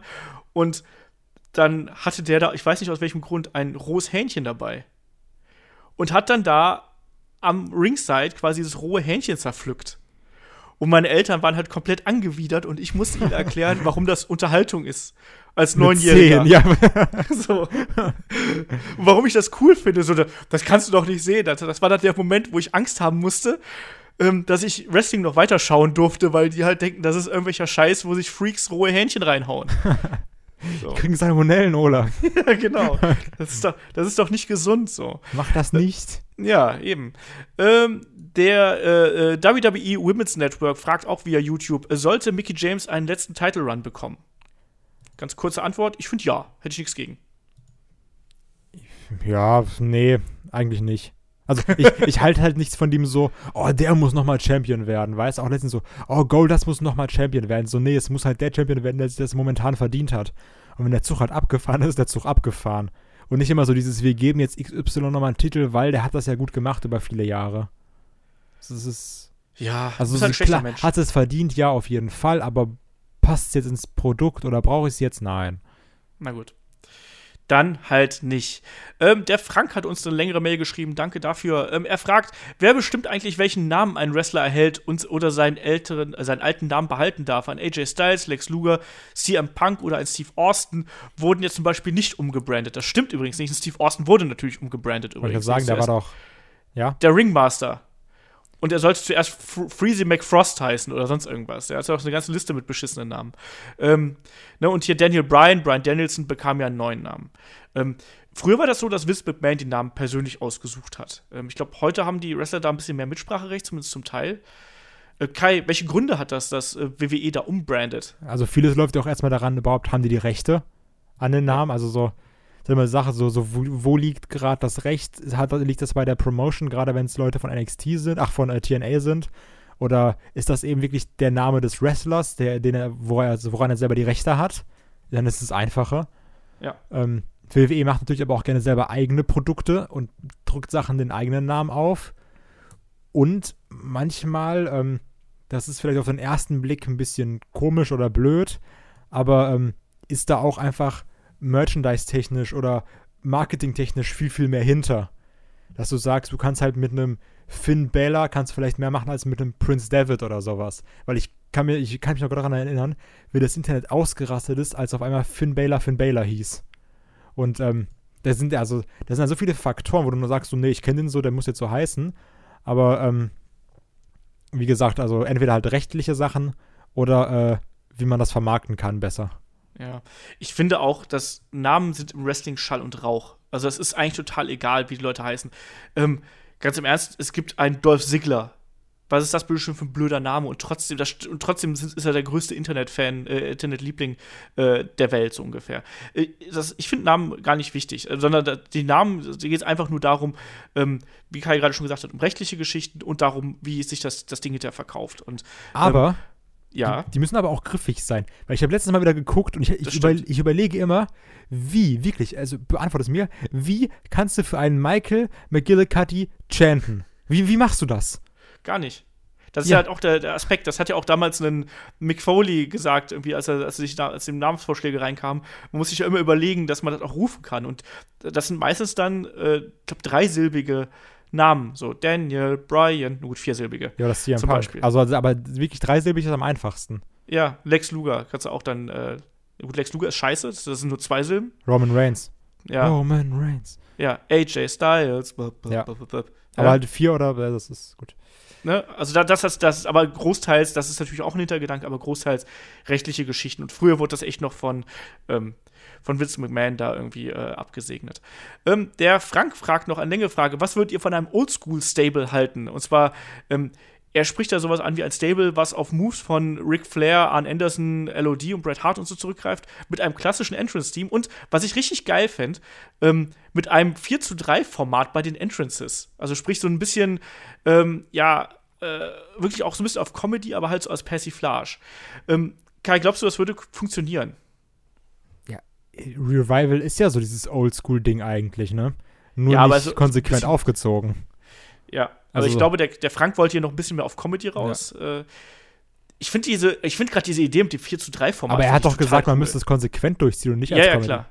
Ja, Auf jeden Fall, ich finde immer ganz geil, wenn Ja, du Sachen so stimmt. grundlegend machst und ich mag auch diese, zum Beispiel, ich bin auch großer Fan von diesem neuen Raw-Design mit diesen neuen Einblendungen und wenn du wirklich sagst, wir machen das in 4 zu 3 und äh, geben denen diese alte Einblendung, das hätte halt schon was. Ähm, muss es aber auch wirklich halt nicht wie ein Witz da, dastehen lassen, ne? Ja. Also, Wort Villains war auch mal irgendwann gut. ja. Aber Wort Willens war aber auch echt äh, so ein typisches NXT-Gimmick, so ein Indie-Gimmick, was halt da gut funktioniert hat, glaube ich. Ähm, ja, auf jeden Fall. Ich glaube halt, dass das kann funktionieren. Ich finde diese 4 zu 3 Idee finde ich halt richtig geil. Ne? Ähm, schauen wir mal, ne? wie das, wie das, äh, ob man sowas machen könnte. Ich finde die Idee gar nicht mal so schlecht. Ähm, der Frank hat noch eine andere Frage gestellt, die schieben wir mal auf nächste Woche. Ähm, der Lord Helmchen hat noch, noch eine schnelle Frage. Äh, zum einen, Kai, Nikki oder Brie Bella? Niki. Brie. Ähm, der, was würdest du von einem Match zwischen Roman Reigns und CM Punk halten, Kai? Äh, Hauptsache CM Punk ist wieder da. Es wäre schon witzig. Also, das wäre, glaube ich, so von der, von der Stimmung her, glaube ich, ganz, ganz cool. Ähm, Lord Helmchen fragt noch, Kai, wie kommt man auf den Mist auf deinem Kanal? Fire ist übelst. Ja, frage ich mich auch, wie ich da damals drauf gekommen bin. Ähm, der Matthias fragt noch, Aber kauft danke. ihr euch. Matthias fragt noch als, als Abschlussfrage hier: Kauft ihr euch eigentlich die Power Wrestling? Kai, hast du dir zuletzt mal die Power Wrestling gekauft? Nee. Ich Ähm, generell nichts, was so Printmedien. Ich bin, ich bin ein Kind der Zukunft. Ähm, ich habe die, ich hab die Power Wrestling äh, äh, äh, im Abo tatsächlich. Ähm, äh, also im Freiabo, aber so, weil ich früher mal, ich habe ein paar Artikel für die Power Wrestling geschrieben und deswegen bekomme ich die. Ähm, ich habe die aber auch früher gelesen, muss ich mal dazu sagen. So, also von daher äh, bin ich da schon auch mit aufgewachsen und so. Ich muss aber ehrlich sagen, ähm, kleine Kritik, kleine Heftkritik, wie man es so schön sagt, von äh, einem Journalisten zum nächsten. Mir ist die Schrift zu klein. Vielleicht bin ich auch einfach zu alt, aber mir ist die Schrift zu klein. Ich kann das nicht entspannt lesen, muss ich leider so sagen. Habe ich dem Christian aber auch schon mal gesagt. Ähm, machen wir noch hier ganz schnell ein, zwei Fragen vom Burger. Ähm, der Burger fragt, welche Indie-Show in den letzten Wochen würdet ihr empfehlen und welches Match sollte keine Show, sollte keine Show in ihrer Gänze überzeugt haben? Kai, hast du irgendwas gesehen bei äh, Indie-mäßig? Dead End Hamburg. also, Das hat der Burger auch schon gesehen. ja gut, das ist äh, schade, aber das hat auf jeden Fall überzeugt. Ja, äh, das ist richtig. Ich habe mir letztens äh, Progress äh, 62 angeschaut und da, auch da wieder WXW-Bezug, ich fand Walter gegen äh, äh, Thatcher absolut fantastisch. So, meine Match-Empfehlung. Ähm, und er fragt hier, ähm, er hat sich notgedrungen ein bisschen äh, CZW angeschaut, wollte die Matches von MJF und ähm, Alexander James sehen. Wie gefällt euch MJF? Also, ich habe mal nachgeschaut, mir sagte der Name vorher überhaupt nichts. Ähm, MJF ist ähm, Maxwell Jacob Feinstein ähm, ist unter anderem zweifacher Wire-Champion und äh, war auch bei äh, DDT unterwegs. Ähm, ich finde ihn ganz gut. Der gefällt mir, gefällt mir gut. Ist ein talentierter Junge, hat genug Charisma, bringt technisch einiges mit. Ähm, bin gespannt. Der ist halt wirklich noch äh, extrem jung, äh, 21 Jahre alt. Der kann noch ein bisschen Feinschliff vertragen, aber ich glaube, dass, aus dem kann was werden. Ich glaube, dir sagt der Name, glaube ich, nichts. Haben wir schon vorher im, im äh, Vorgespräch gesagt, richtig? Genau. Genau. Ähm, und dann fragt der Burger aber noch, äh, was hältst, haltet ihr von Alexander James? Äh, Burger findet, dass er eigentlich nicht zum aktuellen CZW-Produkt passt. Was meint ihr? Kai, da wir, kannst du ja mitreden. Ich glaube, da haben wir beide sogar schon mal drüber geredet, dass wir gesagt haben, dass der, also nachdem ich ihn jetzt auch häufiger in der WXW gesehen habe, dass er null zu CCW passt. Also so gar nicht. Ich weiß nicht, was er da macht. Also ich irgendwie, so ich, ich finde den Typen cool, aber also irgendwie ist halt sehr, sehr gegensätzlich. So, also er und sein Stil und das Brand an sich. Ja. Ähm, das sagt er von sich selber sogar. Also auch da, kleiner Verweis auf Patreon. Hö, hö, hö. Ähm, da hatten wir Alexander James im, äh, im Interview und da habe ich ihn genau das gefragt. Und er sagt selber, dass er halt, da hat er quasi seine Ursprünge, aber er findet selber, dass er eigentlich nicht zu dem Produkt passt und dass er eigentlich eher so da ist, weil er halt sozusagen ein, ein Brecher innerhalb des Produkts ist und äh, da aber eben sozusagen seine, seine, seine Heimatpromotion gehabt hat. So. Ähm, aber für alles weitere verweise ich da einfach mal auf das Interview. Ähm, ich glaube, das ist sogar, da habe ich sogar die ersten zehn Minuten von auf unseren YouTube-Kanal gestellt. Schaut einfach mal rein. Ähm, ist ganz interessant, äh, sich anzuhören. Ähm, ich bin da ganz bei dir. Also ich finde auch, dass er da halt eben nicht so richtig reinpasst von seinem Stil. Ist ein toller Wrestler. Freue mich auch drauf, ihn beim Karat wiederzusehen. Und damit würde ich sagen, äh, beschließen wir diesen lustigen Podcast. Wir haben noch jede Menge Fragen übrig. Auch äh, vom Burger haben wir noch zwei Fragen übrig. Ähm, die beantworten wir dann im nächsten Podcast. Vom Marc haben wir noch ein paar Fragen übrig und vom, äh, vom Nelson haben wir auch noch eine andere. Vom Patrick und noch vom anderen Marc. Also ganz viele Fragen haben wir noch übrig, sagen wir es so. Ihr könnt uns aber trotzdem noch Fragen einschicken an fragen.headlock.de oder hier per Twitter, äh, bei Facebook oder eben per Mail. Nee, was habe ich noch? Per YouTube einfach unter dem Beitrag. Ja, irgendwie sowas. Ähm, damit würde ich sagen, sind wir dann durch. Äh, Kai, möchtest du noch irgendwie äh, letzte Worte an den Mann bringen?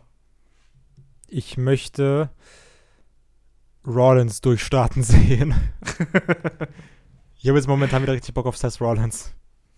Ja, das Seth Rollins haben sie auch gut aufgebaut letzte Woche. Ich bin gespannt. Ich freue mich auf jeden Fall jetzt auf die WrestleMania-Season, trotzdem es äh, bis jetzt ein bisschen vorhersehbar ist. Und ich hoffe, dass wir da dann doch noch die eine oder andere Überraschung erleben und dann auch vor allem auf das Raw nach Mania freue ich mich ganz besonders, um dann zu sehen, wer aus NXT hochkommt und äh, wieder der weitere Weg von WWE ist. Und auch generell, wen WWE noch weiter verpflichten wird und wen man da wie einsetzen wird. So, genug gelabert. Ich würde sagen, wir sind hier mit der ganzen Kiste durch. Äh, nächste Woche geht es weiter mit der äh, Preview zu Fastlane natürlich. Da ist dann, äh, sind da Kai und der David am Start. Ähm, also sprich, da sind wir dann wieder beim aktuellen Geschehen natürlich unterwegs. Und dann zum Wochenende äh, geht es dann weiter mit, äh, ja, ein Bericht über das Live-Wrestling natürlich dann auch. Ne? Also, warum ist Live-Wrestling so besonders? Sprich, da werden wir so ein bisschen aus dem Nähkästchen plaudern. Ähm, so ein bisschen auch in der Karat-Euphorie. Also, sprich, ähm, warum sollte man auch mal zum Wrestling gehen? Was macht das ganz besonders? Da sprechen wir nächste Woche drüber. Bisschen konzeptioneller. Und damit würde ich sagen, macht's gut. Bis nächste Woche. Bis zur Fastlane-Preview. Bis dahin. Tschüss. Ciao.